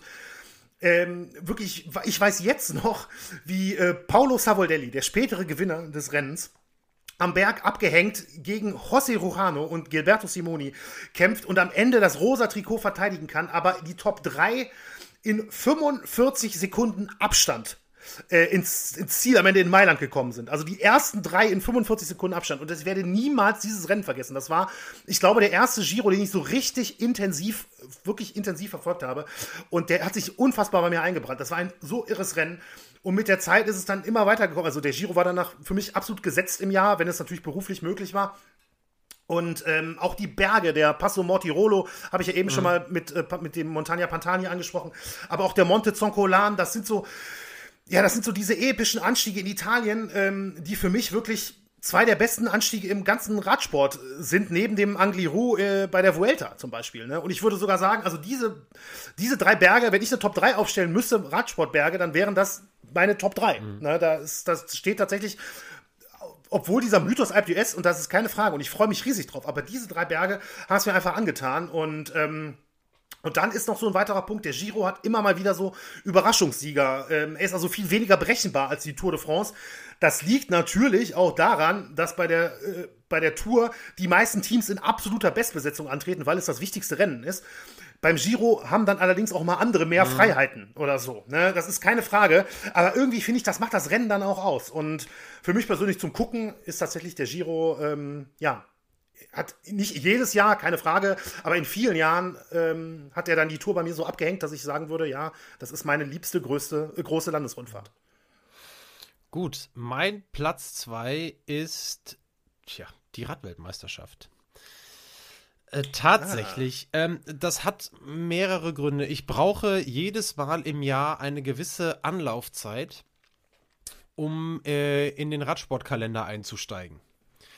Mhm. Und ähm, das fängt meistens irgendwie erst an, so ungefähr mit der, mit der Tour de Suisse, so um den Dreh. Und da sind die, mhm. da sind die ganzen. Im Juni heißt das meistens ja. ungefähr, nur für die, die ja. es nicht wissen. So, ja. den Giro nehme ich im, im Ticker mit, oder noch nicht mal im Ticker, sondern eher in der Tageszusammenfassung mit. Ohne mhm. äh, den aber, wenn ich jetzt die Möglichkeit habe, irgendwie parallel laufen zu lassen oder so. Und in der Vorbereitung auf die Tour geht es dann los mit Tour de Suisse und so weiter und so fort. Ähm, so. Der Riesen, da sind die ganzen Radsportklassiker, die Frühjahrsklassiker eben in der Regel alle schon gelaufen. Es, es gibt, es ja. gibt Sonntage, da sitze ich da schon mal, aber es ist nicht so. Und dann nehme ich jetzt im Prinzip vorweg, dass ich keinen Klassiker tatsächlich dabei habe. Weil ich kann dir natürlich sagen, dass ich weiß, dass Paris-Roubaix ein Mega-Rennen ist. Aber ich kann nicht sagen, dass ich jetzt persönlich riesengroße Erinnerungen daran habe, wie ich das verfolgt habe. Und dementsprechend, und das ist eben bei der mhm. Rad-WM anders. Und das ist natürlich auch damals geprägt und deswegen ist das, das Straßenrennen, aber auch das Zeitfahren. Weil das Zeitfahren natürlich einmal damals vor allem geprägt durch Jan Ulrich, aber später eben auch nochmal durch drei Siege oder vier sogar Siege von Toni Martin auch immer sehr geprägt mhm. ist, auch von deutschen Erfolgen, anders als beim Straßenrennen. Aber einer meiner liebsten Charaktere im Radsport der letzten Jahre mit Peter Sagan hat da ja seinen Riesenerfolg gefeiert, die Rad-WM dreimal hintereinander zu gewinnen. Und das sind Dinge, da habe ich viel größere Erinnerungen dran als an die Klassiker und verbinde da viel mehr mit. Und finde auch so Fahrertypen wie jetzt die letzten zwei Mal Julien Alaphilippe gewonnen. Das ist so ein Fahrertyp. Ich finde das irre. Also ich finde es richtig geil, was das für ein Typ ist. Und der klar, auch Klassiker-Experte, aber das ist eben dann die Rad-WM, ist dann eben häufig die Möglichkeit mhm. für mich, wo ich es bewusster wahrnehme, weil ich noch geprägt bin von den Einflüssen Tour. Tour de France gucken mhm. ist immer das, was mir Bock auf den Rest des Radsportjahres macht. Das hat sich immer so irgendwie angefühlt und vorher, die Dinge fallen halt weg. Während die Klassiker Herbstklassiker wären hundertprozentig, äh, wären hundertprozentig irgendwie äh, wahrscheinlich drei Klassiker in meiner Liste, äh, sind es aber nicht. Kann ich, kann ich gut verstehen. Also ich mag, muss auch sagen, die Weltmeisterschaft, ähm, es ist zwar manchmal ein bisschen profilabhängig, ja, die ist ja jedes Jahr in einem anderen Land, ne, und so. Ähm, aber ich muss auch sagen, also die Weltmeisterschaft finde ich ist auch ein echtes Highlight. Und dann ähm, ist tatsächlich ja der einer der fünf großen Klassiker des Radsports, ist ja die Lombardei-Rundfahrt. Die ist ja nochmal danach noch. Das ist wahrscheinlich dann schon wieder zu spät. Im Oktober geht die ja erst los. Das Rennen der fallenden Blätter, wie es ja auch genannt wird. Und ähm, Deswegen kann ich das auch gut verstehen. Das ist auch für mich tatsächlich dann schon teilweise ein bisschen zu spät im Jahr. Aber die Klassiker sind natürlich ein gutes Stichwort für meinen Platz zwei Und ähm, mein Platz zwei ist, ja, die Flandern-Rundfahrt. Die Ronde van Vlaanderen, wie sie natürlich äh, national in Belgien genannt wird, immer Anfang April. Dieses Jahr übrigens am 3. April. Jetzt schon mal ein TV-Tipp. Eine Seltenheit in Schattenzeiten, aber nichtsdestotrotz schon mal ein TV-Tipp für den 3. April. Ähm, ja, es geht immer Anfang April von Antwerpen nach Oudenarde. Zumindest ist das in den vergangenen Jahren so gewesen und auch dieses Jahr über mehr als 250 Kilometer traditionell. Ich war etwas überrascht, als ich für diese Folge mal nachgeguckt habe. Dieses Jahr ist das Profil sogar 272 Kilometer lang, wenn ich das ähm, jetzt richtig gesehen habe. Und äh, ja, ohne Corona, ich weiß nicht, wie es dieses Jahr wird, aber ohne Corona normalerweise über 400.000, teilweise bis zu einer halben Million Menschen an der Strecke und das wohlgemerkt an einem Tag. Ne? Natürlich ist es eine Riesenstrecke, keine Frage. Aber ähm, man muss wirklich sagen, die Flandern-Rundfahrt ist ein, ja, ich würde sagen, quasi ein Feiertag in Belgien. Es ist immer ein Sonntag und ein absolutes Spektakel. Ja, was macht die Rundfahrt, äh, Flandern-Rundfahrt aus oder das Rennen aus? Eben diese Mischung aus Kopfsteinpflastern und diesen giftigen kurzen Anstiegen, den genannten, sogenannten Hellingen äh, in Belgien und das finde ich wirklich großartig. Die Mauer von Geratsbergen, äh, der Koppenberg, der Quaremont, der Paterberg, das sind so für mich, ich meine, das klingt jetzt so, ne, der Berg, das sind Dinger, das sind irgendwie 600, 700 Meter ja. teilweise ist der Anstieg nur lang, ne? Aber ähm, die haben eben dann Kopfsteinpflaster auf dem Anstieg und äh, wer das nicht kennt, das ist für mich äh, absolut, absolut großartig und nicht umsonst zählt die Flandern-Rundfahrt eben auch zu den fünf Monumenten des Radsports, wie sie genannt werden, die fünf großen Eintagesrennen.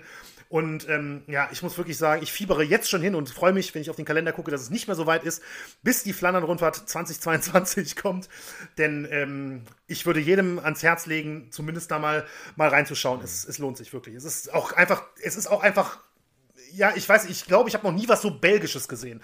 In, äh, überhaupt, wie, wie eben die Flandern-Rundfahrt. Witzig, dass du das so beschreibst, aber irgendwie weiß ich sofort, was du meinst. Ja. Also dieses, sowas Belgisches, es ist, es passt, es passt super, ja. Ja, ähm, ja. Benny, äh, ich will nicht zu viel sagen. Ich will ja nachher noch meine Liste revealen ähm, äh, mhm. bei dir ich gehe direkt zu meinem Platz 1 und mache das da auch kurz. Und also alles andere wäre einfach eine Lüge gewesen, ähm, wenn ich jetzt nicht sage, dass die Tour de France bei mir auf Platz 1 steht. Also äh, ich könnte, hätte mir irgendwas Fancy-mäßiges ausdenken können, aber das ist das. Die Tour de France hat mich in den Radsport gezogen.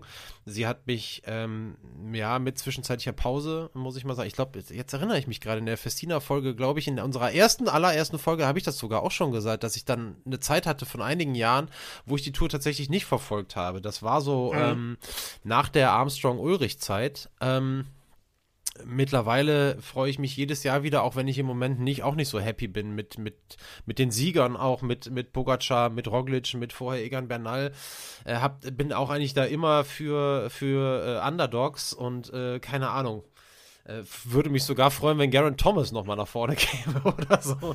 Keine Ahnung. Aber naja, jetzt mal völlig davon äh, ab. Mhm. Ich, ich, ich drifte ab natürlich. Die Geschichte 97, wir haben es angesprochen, mit Jan Ulrich ist das, was da ist. Die ist das einzige Rennen, was wirklich für mich jedes Jahr die drei Wochen einfach regelmäßig verfolgt wird, wann immer ich kann. Alles wird irgendwie äh, mitgenommen, was halt irgendwie geht, äh, zeitlich. Und daran wird sich auch äh, jetzt erstmal nichts mehr ändern. Und ähm, sie ist das absolute Highlight. Sie ist der Super Bowl des Radsports. Und das meine ich in dem Sinne, dass sie, dass du hast es eben auch schon mal gesagt, die Tour de France zieht die Leute in den Radsport und die, die bleiben, ja. kommen in den Genuss, die anderen tollen Sachen im Radsport noch zu sehen. Aber zumindest werden sie ja. immer die Tour de France haben und äh, das ist schon was. Also besser nur Tour de France gucken ja. als gar nichts. Und das ist für mich einfach die ganz klare Nummer eins. Keine Überraschung, es geht Millionen Menschen äh, auch so. Und ähm, ja, also kurz gemacht. So, dein Platz eins, Benny. Ja, also ich muss sagen, ich kriege ja fast ein schlechtes Gewissen, dass ich die Tour nicht äh, in meiner Top 3 habe, aber du hast absolut recht. Und die Tour hat ja auch mich in den Radsport gezogen, deswegen ist es schon fast unfair, ähm, dass sie tatsächlich nicht dabei ist, muss ich sagen. Aber ähm, ich, ich rede jetzt, heute sprich, ich spreche ja von 2022 und nicht, wie es mir vor 20 äh, Jahren ging oder so. Ähm, deswegen, ja, mein Platz 1 ist auch, ja, zumindest für dich Ganz sicher. Keine Überraschung, das weiß ich, das weiß ich hundertprozentig. Und Leute, die mich kennen und äh, wissen, was ich, was ich beim Radsport gerne mag, ist es, ist es keine Überraschung. Platz 1 ist für mich die Königin der klassischen Eintagesrennen und die Hölle des Nordens. Es sind auch die besten Spitznamen, die es im ganzen Radsport nur gibt, mhm. finde ich. Paris-Roubaix. Mhm. Also Paris-Roubaix ist ähm, natürlich zwei Wochen traditionell, zumindest Corona lassen wir mal außen vor, mhm. traditionell zwei Wochen nach der Flandern-Rundfahrt. Und es ist für mich das absolute Highlight, Highlight schlechthin. Es ist für mich der größte Feiertag im Radsport und es ist tatsächlich so, wenn ich jetzt zum Beispiel dieses Jahr müsste ich mich entscheiden und ich darf nur ein einziges Radrennen gucken, dann würde ich mich für Paris-Roubaix entscheiden, obwohl es nur ein Tag ist mhm. und keine dreiwöchige Rundfahrt, mhm. was eigentlich bescheuert ist. Aber Roubaix ist wirklich, äh, ist, ist, ist, ich kann es nicht in Worte fassen. Es ist die Strecke von Compiègne, circa 80 Kilometer nördlich von Paris. Es startet ja schon seit ein paar Jahrzehnten nicht mehr in Paris, obwohl es den Namen weiterhin so hat. Über 257 äh, Kilometer bis nach Roubaix im Norden Frankreichs, ganz nah an der belgischen Grenze. Und dann endet das Rennen auch noch auf dieser klassischen Radrennbahn von Roubaix. Das ist auch so ein Ding, was, was es einfach ganz besonders für mich macht. Wann endet noch mal ein Rennen auf einer Radrennbahn tatsächlich im Stadion? Ähm, mir fällt ehrlich gesagt gar kein anderes ein momentan. Ich erinnere mich, glaube ich, es war nicht im Tourzeitfahren vor kurzem mal, was einer, auf einer Rennbahn geendet hat. Vor zwei, drei Jahren oder so. Am Ende Weiß der Tour. Ist auch egal. Auf jeden Fall, und ich kann mich nämlich noch erinnern, als ich das erste Mal. Ähm, war das nicht auch in Roubaix? Angefangen habe. Gab es da nicht das Zeitfahren, was da auch in Roubaix endete? Vielleicht war es sogar so. Ich weiß, ich weiß es ehrlich gesagt ah, gerade nicht. Aber das ist jetzt wirklich ganz gefährliches Halbwissen. Also nehmt mich da ja, nicht ja. für. Ja, ja, sorry. ja, ähm, und ich kann mich noch erinnern, weil als ich jünger war und natürlich die Tour alles überstrahlt hat und so, ähm, war es natürlich, ich denke, es wird vielen so gehen, ne, vor allem auf die Bergetappen hat man sich natürlich mhm. gefreut. Ne, ähm, und klar, das sind natürlich die großen epischen Heldengeschichten an den Bergen. Und als ich dann das erste Mal, ich weiß nicht mehr, in welchem Jahr das war, aber als ich das erste Mal mich mit Paris-Roubaix beschäftigt habe, im Vorfeld, Welt und, ähm, und mir das Profil angeguckt habe und dann sehe ich eigentlich ein komplett flaches Brett, mehr oder weniger. Also es gibt natürlich ein paar kleinere Erhebungen oder so, nenne ich sie mal, ne? aber nicht mal Hügel, würde ich sagen. Ähm, keine nennenswerte Anstiege. Und ich habe dann früher damals wirklich gedacht, als ich jünger war, was soll daran spannend sein? Ne? Also, das ist doch im Prinzip wie so eine Tour-Etappe in der ersten Woche, äh, ja, Ausreißer, Massensprint am Ende, so ungefähr. Ne? Aber es, wenn man es noch nie gesehen hat, kann man sich das wahrscheinlich wirklich nicht erklären, denn es sind natürlich diese Kopfsteinpflasterpassagen. Das macht ja dieses Rennen so aus, die sogenannten Pavé-Sektoren, nach Sternen sortiert in Schwierigkeiten, also ein Stern leicht bis fünf Sterne, absolut brutal. Von denen gibt es dann ich glaube, 29 ist, glaube ich, der aktuelle Stand. Mag sich auch von Jahr zu Jahr mal geändert haben, da bin ich mir jetzt gerade nicht sicher. Ähm, aber dann diese fünf Sterne-Sektoren, der Wald von Arenberg, wenn der, ich sag immer, wenn, wenn ich jemandem sage, er soll sich mal Paris-Roubaix angucken und dann so, ja, das geht ja den ganzen Tag, dann sage ich immer, ja, steig vor dem Wald von Arenberg ein. Das sind immer noch so knapp 100 Kilometer ins Ziel. Ähm, und dann Monson-Pével, Carrefour de l'Arbre, das sind diese drei Fünf-Sterne-Abschnitte. Ich kann, es fällt mir schwer, wirklich in Worte zu fassen, aber es gibt für mich kein größeres Spektakel auf zwei Rädern. Ne? Also es ist wirklich, die Hölle des Nordens ist auch ähm, der, der Spitzname, der so unglaublich gut passt, denn ich weiß nicht, ob jemand zufällig zumindest Bilder gesehen hat, weil also. die sind ja doch auch durchaus durch diese sozialen Medien gegangen. Aber im vergangenen Oktober war ja Corona-bedingt Paris-Roubaix ausnahmsweise im Oktober. Daniel, du möchtest was sagen? Nee, ich will, äh, ich will, ich habe gerade parallel die Bildersuche bei Google gestartet und wir suchen das ja. geilste Bild raus. Es gibt unfassbare Bilder und diese Bilder ja. zeigen, was Paris-Roubaix im Oktober bedeutet. Also das ist, ich habe gerade, das sind so kranke Bilder. Ich glaube, das Sportfoto des Jahres müsste auch das gewesen sein. Ey, irre. Also ja, sorry, aber ich wollte genau Irre. das sagen, Irre. was du gerade ja. sagst. Und ja. da ist ein Foto, ja. ich, äh, schick's dir ähm, parallel mal bei WhatsApp. Das. Kommt, kommt äh, spontan in die Show Notes. Ja. ja, und ähm, es ist natürlich im Oktober war es jetzt extrem, aber es gibt auch solche Ausgaben, auch mit ähnlichen Bildern tatsächlich, auch wenn es wirklich extrem war letztes Jahr. Äh, auch aus dem Aprilrennen, weil es hängt natürlich davon ab, wie das Wetter ist. Ne? Entweder ist es halt sonnig und schon relativ warm, dann ist es eine Staubwüste im Prinzip auf den Kopfsteinpflasterpassagen. Und wenn es wirklich wirklich regnet, ist es eine komplette Katastrophe. Ne? Und man muss auch wirklich sagen, und das ist natürlich nicht besonders schön, das ist keine Frage. Paris-Roubaix ist auch immer mit wirklich schweren Stürzen äh, verbunden auf den Kopfsteinpflasterpassagen. Und wer sich das so vielleicht nicht kennt oder so, das kann ja durchaus sein, dass uns viele zuhören, die das gar nicht so kennen, man darf sich das, das sagen auch immer die Kommentatoren bei Eurosport, jedes Jahr, glaube ich, aufs Neue. Man darf sich das natürlich nicht so vorstellen wie Kopfsteinpflaster, was wir hier irgendwo in der deutschen Innenstadt äh, oder sowas haben sondern es ist wirklich ein katastrophales Kopfsteinpflaster. Man kann sich das so vorstellen wie, ähm, an, also die, wirklich die schlimmsten Abschnitte kann man sich wirklich so vorstellen wie ähm, relativ weit eingebuddelte Motorradhelme, ja, und dann ähm, solche Klopper sind das dann teilweise, ne? Und der Pokal, der, der, den es zum Triumph gibt, das ist ja sogar ein Kopfsteinpflasterstein, ne? Und ein Pflasterstein. Also ähm, es ist wirklich ja, es ist, das ist wirklich der größte, das größte Rennen, finde ich, des ganzen Jahres. Und ähm, Paris-Roubaix, also für mich sind das, an, an, dem Tag sind die Radsportler Gladiatoren, würde ich sagen. Und äh, ja, ich schließe das jetzt ab damit, mit dem zweiten TV-Tipp, der ist sogar noch wichtiger als der von eben. 17. April 2022. Ostersonntag. Tatsächlich, 17. Ostersonntag sogar. Ja, sieh mal einer an. Ne? Also ähm, da sollte es wirklich meiner Meinung, wenn man mich fragt, sollte es nichts anderes geben als Paris-Roubaix an diesem Tag. Eurosport, ähm, es ist jetzt keine Werbung, aber nichtsdestotrotz Eurosport überträgt das Rennen von Start bis zum Ende und ähm, wirklich die ersten Kilometer, klar, sind auch erstmal einfahren, aber nachdem es so nach, ich weiß jetzt gerade aus dem Kopf nicht, wie viele Kilometer da der erste Sektor kommt, aber wenn der erste Pavé-Sektor losgeht, ist es auch einfach ein ein Rennen, wie es kein anderes auf der Welt gibt. Und ähm, ich kenne auch kein anderes Rennen, was so lange über so viele Kilometer, 150 Kilometer oder so, schon wirklich sehenswert ist, mhm. weil eben alles passieren kann. Und deswegen, ja, sorry, das ist jetzt sehr lang geworden, aber das ist mein Platz 1. Und ich bin mir relativ sicher, dass das auf deinem Zettel auch so steht. Ich hole den Zettel. Zumindest mit Platz 1. Ich hole den Zettel. Ja. Ich zeig's dir. Kannst du das sehen? Nicht so richtig, nee. Okay, ich habe auf Platz 3 die Flandern-Rundfahrt, auf Platz 2 den Giro d'Italia und auf Platz 1 Paris-Roubaix. Ich habe also nur Platz 2 und Platz 3 vertauscht. Und ha Ach, es ist, Mann, es ist Zeugnis, dass ich dir in den letzten Jahren, wenn wir über Radsport gesprochen haben, immer gut zugehört habe. Äh, ja, weil diese Dinge stimmt. sind hängen. Und trotzdem noch nicht geguckt hast. ja, nur nie geguckt, stimmt ja nicht. Aber, äh, ja. aber ich wusste halt, okay. dass du den Giro zum Beispiel geiler findest als die Tour wegen der Anstiege. Das hast ja. du mir vor Jahren irgendwann erzählt. Ja über die Flandern-Rundfahrt hast du irgendwann geschwärmt. Ich weiß es nicht, wahrscheinlich in der Mittagspause vor sechs Jahren und das habe ich mir gemerkt. Und äh, Paris-Roubaix war, war dann relativ, äh, war relativ klar, weil es ist auch einfach das Geilste. Ich weiß auch, dass es das geilste Rennen ist. Ich habe es halt nur nicht genommen, äh, weil meine persönlichen Erfahrungen damit jetzt halt ja, begrenzter sind. Auch. Ne? Ja, aber äh, vielleicht, vielleicht können wir es dieses Jahr mal zusammen gucken, zum Beispiel. Da, äh, ich, ich, weiß, dass ich Aber weiß, ist der Ostersonntag. dass der 17.4. der Ostersonntag ist und weiß das, weil meine, ja, okay. weil meine Mutter da runden Geburtstag ja. feiert. Und dementsprechend äh, werde ich, schlechtes, äh, werde ich da wahrscheinlich dieses Alles Jahr klar. auch kein Paris-Roubaix gucken. Naja. Okay, na gut.